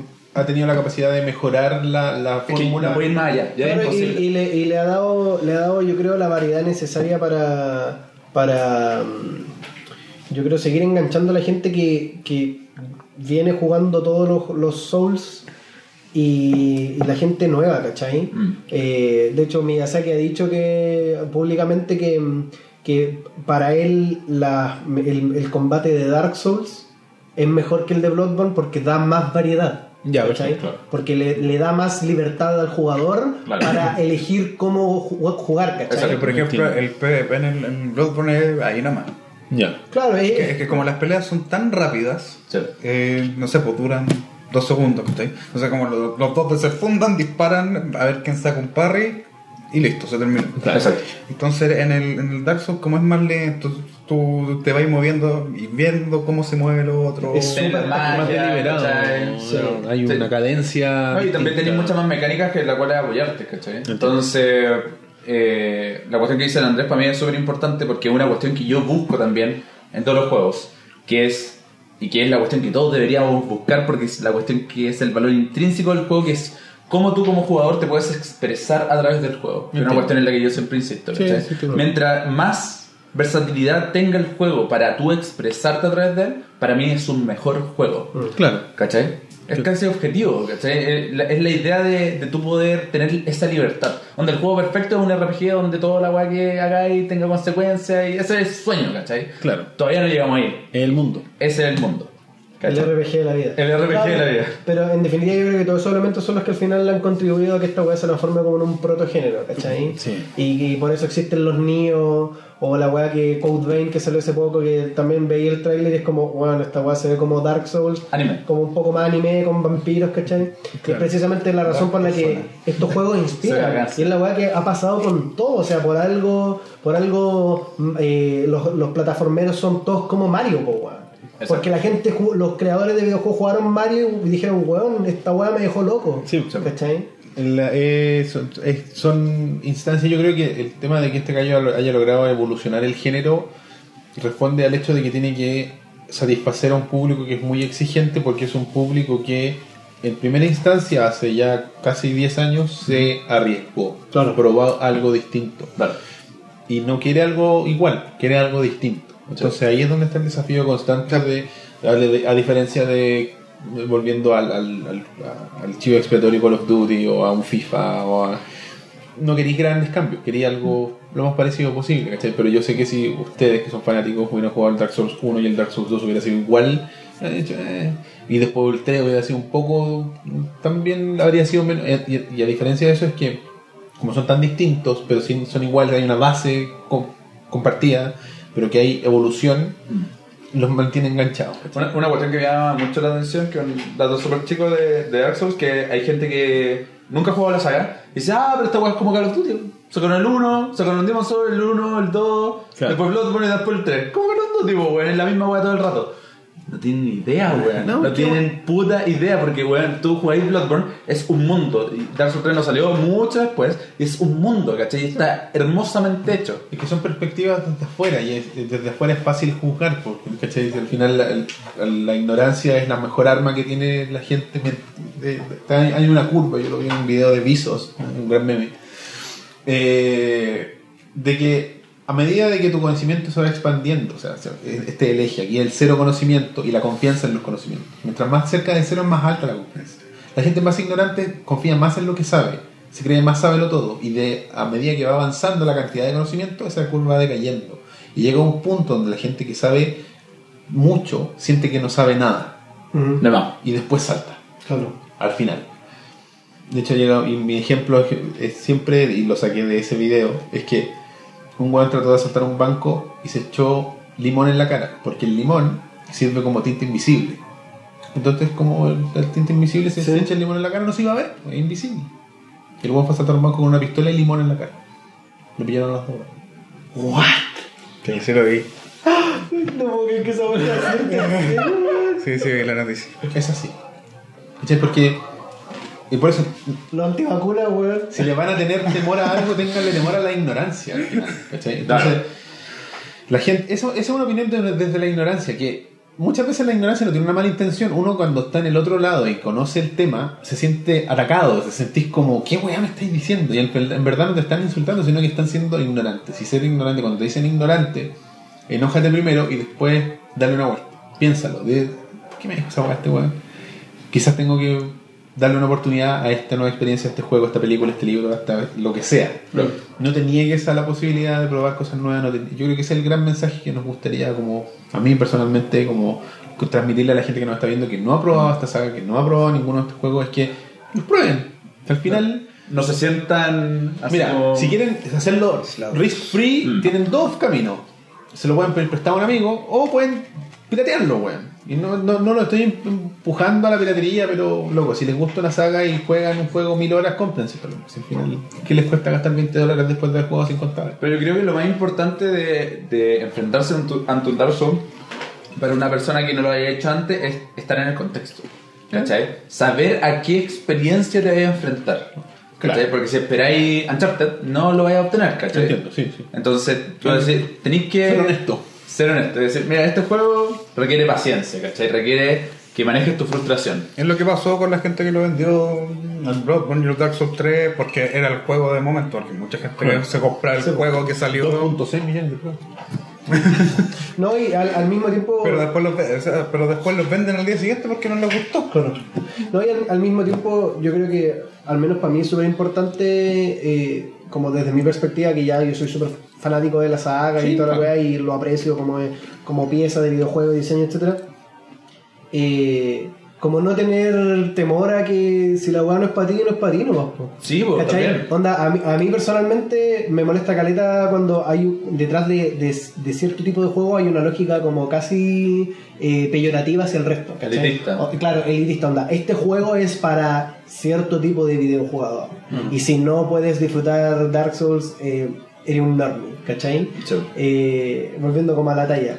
Claro. Bueno, si el juego no es para ti, no es para ti, bacán. ¿Cachai? Tú tenés Pero- que disfrutar la weá que estás haciendo. Claro, si, si el juego, weón, lo jugáis una hora y te estresa, no lo jugué, weón. No es tan terrible, ¿cachai? Pero, pero por otro lado, yo creo que como dice el Felipe, eh, saber cómo a qué te vaya a tener con el juego eh, y si podéis apreciar lo que el juego tiene, la raja. Si no, weón, hay miles de otros juegos que podéis disfrutar, ¿cachai? le vaya a pasar mejor y al final no vean los juegos como una obligación al final, porque mucha gente cae en esa dinámica de puta, pero es Tengo que jugar. que me tiene que gustar. Sí. ¿Cachai? Si a, los- a la gente que- a la gente que me rodea, a la, a, ¿cachai? a la gente que me rodea, a mis amigos, o a los buenos que admiro, que veo en la tele o en internet, le gusta, ¿cómo no me va a gustar a mí? Sí, ¿Cachai? Exacto. Que te- Pero uno no, hay que ¿cachai? complicarse por eso. Que la gente cae en esa dinámica de tiene que haber algo malo conmigo. Sí, Claro. No me puedo perder yo la weá justo. Claro, ¿cómo voy a ser yo el único raro? ¿no? Y te esforzáis y seguí, y le metí horas a la weá y no querís, pero lo hacía igual, ¿cachai? Porque tenía un TOC, weón, o tenía un problema de ansiedad que te está afectando, weón. Sí, cualquier weá. Obvio. Entonces, la, la sensación de pertenencia, yo creo que esa es la gran gracia y uno de los grandes desafíos que tienen los juegos es cuando bueno, a todos nos gusta pertenecer a algo, a lo que sea, a un grupo, a, a, a un grupo de amigos, a una comunidad, a cual que sea. Pero cuando se transforma en una obligación, el que tú tengas que pertenecer, cuando te lo pones como desafío y finalmente no lo logras porque no disfrutáis la experiencia, Mm. ahí es donde entra esa dinámica, Claro. esa, esa, esa disyuntiva que al final uno cuando se pone más viejo dice, pico, weón". No. Es un problema de inseguridad, simplemente. Sí. Claro, o sea, al final es inmadurez y, y es inseguridad propia de decir, le voy a decir que no a esta weá, en vez de seguir forzándome a esta weá. ¿Para qué? Sí, pero yo insisto en la cuestión del contexto y quiero mencionar un ejemplo así como súper súper chico que eh, tengo un primo que quedó hacia abajo de la micro con las consolas, quedó en la Xbox 360 Ya. y mi primo me dice, me encanta Modern Warfare 2 y hasta el día de hoy me dice, Modern Warfare 2 es mi juego favorito, ¿cachai? Es como puta la wea. Entonces fui a verlo a Conce y le llevé un regalo y le compré Dark Souls para Xbox 360, po, wea. Y un día nos sentamos y le dije, ya, bueno, jugamos Dark Souls. Y le expliqué todo, ¿cachai? Porque este, a mi primo le gustaban mucho los juegos de estrategia como comandos, más allá del deber. Y le gustaban mucho los Juego de juegos estrategia, en tiempo real. Porque tengo ese recuerdo de, de mi primo jugando comandos, ¿cachai? Y me decían, me gustan los juegos así como Call of Duty, ¿cachai? Ya. Entonces yo le, to- me tomé de eso para decirle, bueno, este es un juego de combate, no con armas, sino que con Espada. Y estratégico, ¿cachai? Claro. Entonces le mostré toda la weá y le contaba, mira, podéis ir para allá y va a haber tal cosa, mira, investiga esta parte. Y me senté con él tres horas a jugar. Me dijo, bueno, esta weá es la rajas. Pero si tú me hubieras mandado la weá por Chile Express, No lo juego ni no cagando. lo juego ni cagando. Claro, al final lo guiaste, po. Sí, Claro. po, onda, pero es una la introducción. Lo le hiciste una inducción. Sí, po. Pero, pero por ejemplo, alguien como el Luzbel, ¿cachai? Que va y prueba Demon Souls, probablemente como es un jugador más hardcore o, o que le gusta más la experiencia de Correcto, jugar, totalmente. Se, se intenta superar a sí mismo y, y lo logra. Pero una persona normal, normie, Ya. no va a rebotar con la experiencia, o si no, lo- no está con un- en un contexto. Yo no como videojugador y creo que también es bien importante, se va deformando eh, a medida que se va desarrollando como jugador. Por ejemplo, Obvio. De más. yo soy un weón que a mí desde pendejo me gustaban los RPG, los JRPG en su momento. No soy muy de, de RPG occidentales, no, Skyrim fue mi primer RPG occidental al que le dediqué más de 5 horas. ¿Cachai? Entonces, existe una weá que yo creo que, no sé si todos, pero como muchos lo, lo sienten, es esa eh, como impulso a acumular ítems. Sí. No me voy a curar, no me voy a. No, ¿para qué? No, no, voy a. Tengo cerebros. 80.000 pociones. ¿Cachai? Y de como voy a llegar al último, onda ultra, y empezáis a farmear, weón, y, y leveleáis, weón, y, y tenéis todos los ítems culiados y que no lo ocupáis para nada. Tengo 20 de estas bombas, se las tiro, las, se le pega, no sé, 200. Pero no las voy a tirar. Voy a ocupar- y no las ocupáis nunca. Llegué, termináis el juego y están todas las weas ahí. Entonces, por ejemplo, yo veía a mi primo, a Juan Pablo, que le el saludo jefe mira con 50 balas en la mano. fanático de Dark Souls, de la saga, y que yo lo veía en los combates con los jefes, y anda, era un movimiento, uno en falso, curarse. Tarara, tarara, curarse. Entonces era mucho de consumir ítems, de Sí. weas que yo no haría. Claro. yo me arrancaría. Exacto. Como no, aunque no me pegue. Claro, que no me pegue, po, ¿cachai? porque en los juegos uno te, te entrenan, o uno se entrenó solo a que no te peguen, porque al final tenéis que ser el God Mode, po, tenéis que ser el one que no lo tocan. Sí. ¿Cachai? Entonces esta wea te, te pide Pasar el jefe con la parte de esta- completa. te, te pide alejarte de estas deformaciones. Sí. De a poco te fuiste. Porque, no sé, pues, nos enseñaron desde los primeros juegos a que no te puede tocar el enemigo. Desde Mario. No perder la capa en un Super Claro, Mario World. desde Mario no te puede tocarla, o si te toca, morís. ¿cachai? Entonces, lo que, y entonces en este, en este juego también, te- también tiene algo de eso, pero tenéis que hacer un, hay un engagement con el enemigo Sí, po. muy Ah, activo. A veces tenéis que dejar que te peguen para obtener el movimiento adecuado para hacer más daño. Exacto. Esas weas son Para convenciones. conocer los movimientos, pues. Cuánto te pega, cuánto te Cola. knockback, mil weas, ¿cachai? Entonces, pero hay un, eso es una convención que es difícil de romper para la gente que se totalmente. juega. Entonces, hay que ir a una abierta, creo yo. Hay una cuestión importante que tocaste que me gustaría mencionarla por, por la temática del, del podcast, que es el tema de los ítems. En Dark Souls, y hablando también de los Souls-like, en Dark Souls y en Bloodborne en general, eh, está, siento yo que es como una de las grandes falencias, como que el tema de los ítems, de usar ítems, está mal hecho. Ya.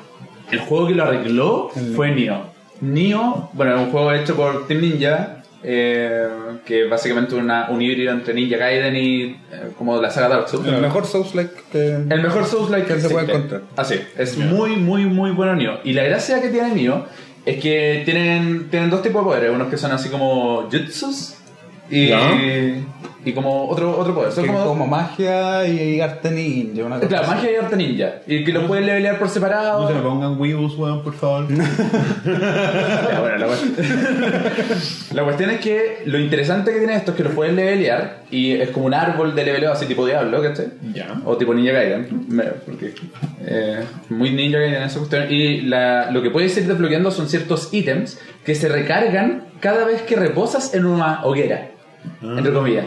Entonces, por ejemplo, estáis cerca de un jefe y recargan los ítems en la hoguera y vais al jefe y usáis los ítems. Y los, los ítems te sirven mucho. Ralentizan al enemigo, no lo dejan gener- regenerar estamina, ¿cachai? Lo paralizan y los tiráis, los tiráis, los tiráis y no sé. Hay por- más incentivo. el arte ninja, no sé, pues podéis tirar shurikens, ¿cachai? Cuestiones. Y esa cuestión está muy bien trabajada. Puedes vender 8 ítems en vez de 4 como en un Souls.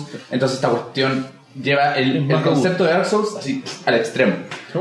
O sea, para mí es el, es el Path of Exile de los diablos. ¿Cachai? Ya. Ya el concepto de diablo hacia el extremo Path of Exile, acá lo mismo con Dark Souls. Bueno, of Exile. Eh. Entre, entre paréntesis.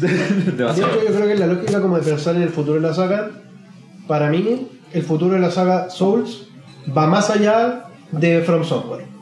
De- Precisamente en la lógica de lo que estamos hablando de Nioh, de lo que podría ser Code, eh, Code Vein, ¿cachai? O en general estos juegos que tú lo, lo veís y, e inmediatamente apreciáis que tiene elementos como en común, narrativos, combates, etcétera, etcétera. Claro. Y creo que precisamente eso es lo, lo interesante de un género que incluso a nosotros que yo creo que somos fanáticos y que tenemos una, un- un- estamos de cierta forma condicionados a esperar ciertas cosas de los de los de los Souls-like eh, precisamente nos da la oportunidad de que eh, de apreciar los elementos con un giro, ¿cachai? Claro. Por ejemplo, hay una hueá que Nio, particularmente, Nio tiene que, el, que la forma en la que vais progresando en los juegos es como con puras misiones. Ya. No es como este mundo abierto al que estábamos acostumbrados, ¿cachai? Entiendo. Pero no por eso el juego es menos Souls-like o es más malo, ¿cachai? Entonces yo creo Son que... diferentes simplemente. Exacto, son diferentes y yo creo que... Tomar elemento y meterlo en la juguera y ta, hasta que salga algo. Justamente en eso yo creo que está la, la, Innovación. la- la innovación, porque podría ser un Souls-like que sea ultra así narrativo, pero que tenga un combate a la raja, ¿cachai? Que tenga,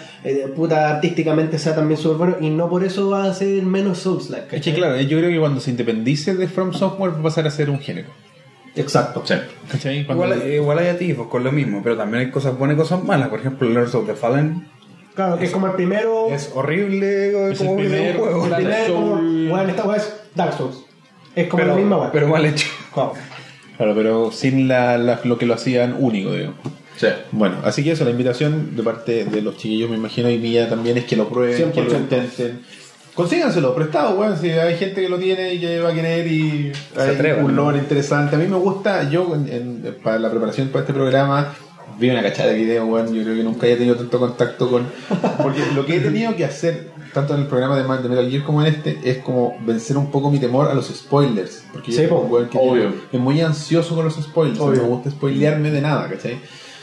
Eh, y he tenido que hacer las paces con la guay. Al final me dolió más con Metal Gear, por ejemplo, que con Dark Souls, porque con Dark Souls siento que lo importante no es tanto la historia, No. No, en lo absoluto. es tu historia. Sí. ¿cachai? Es lo, lo que, tu experiencia, lo que tú logras y cómo te sientes al respecto y cómo lo compartes. Y esa nadie te la puede contar.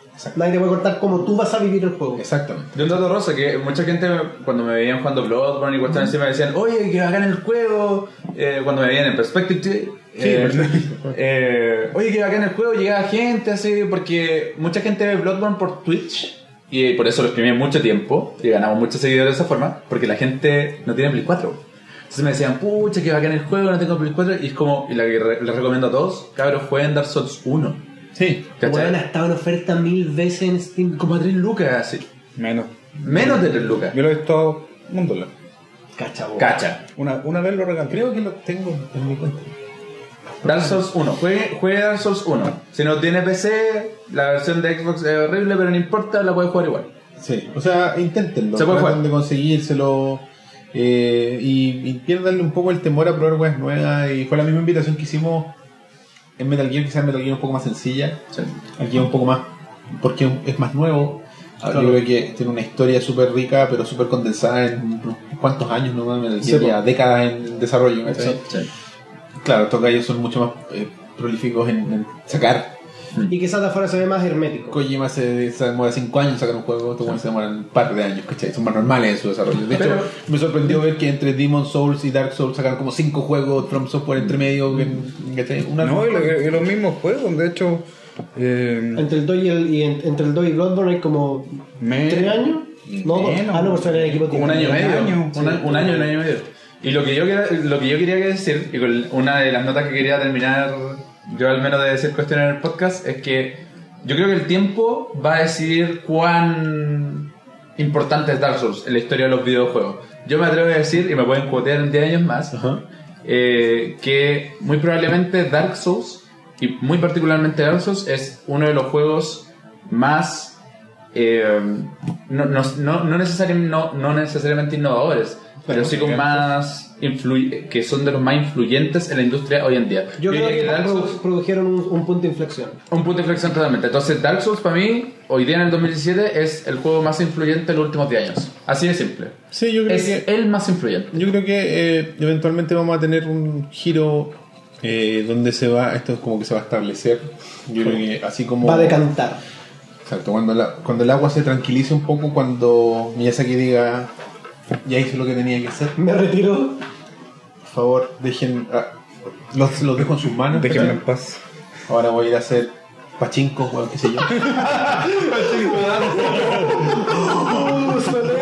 un pachinko. Con escenas así remakeadas del Demon Souls. Es el único pachinko donde nadie gana nunca Oh, ¿Cachai? Entonces, ahí en ese momento, cuando pase a ser una cuestión que está en el, en el inconsciente colectivo, en los desarrolladores, en el público, en donde yo creo que de a poco se va a ir metiendo Claro. en todos los juegos, va a tener Sí. elementos, ¿cachai?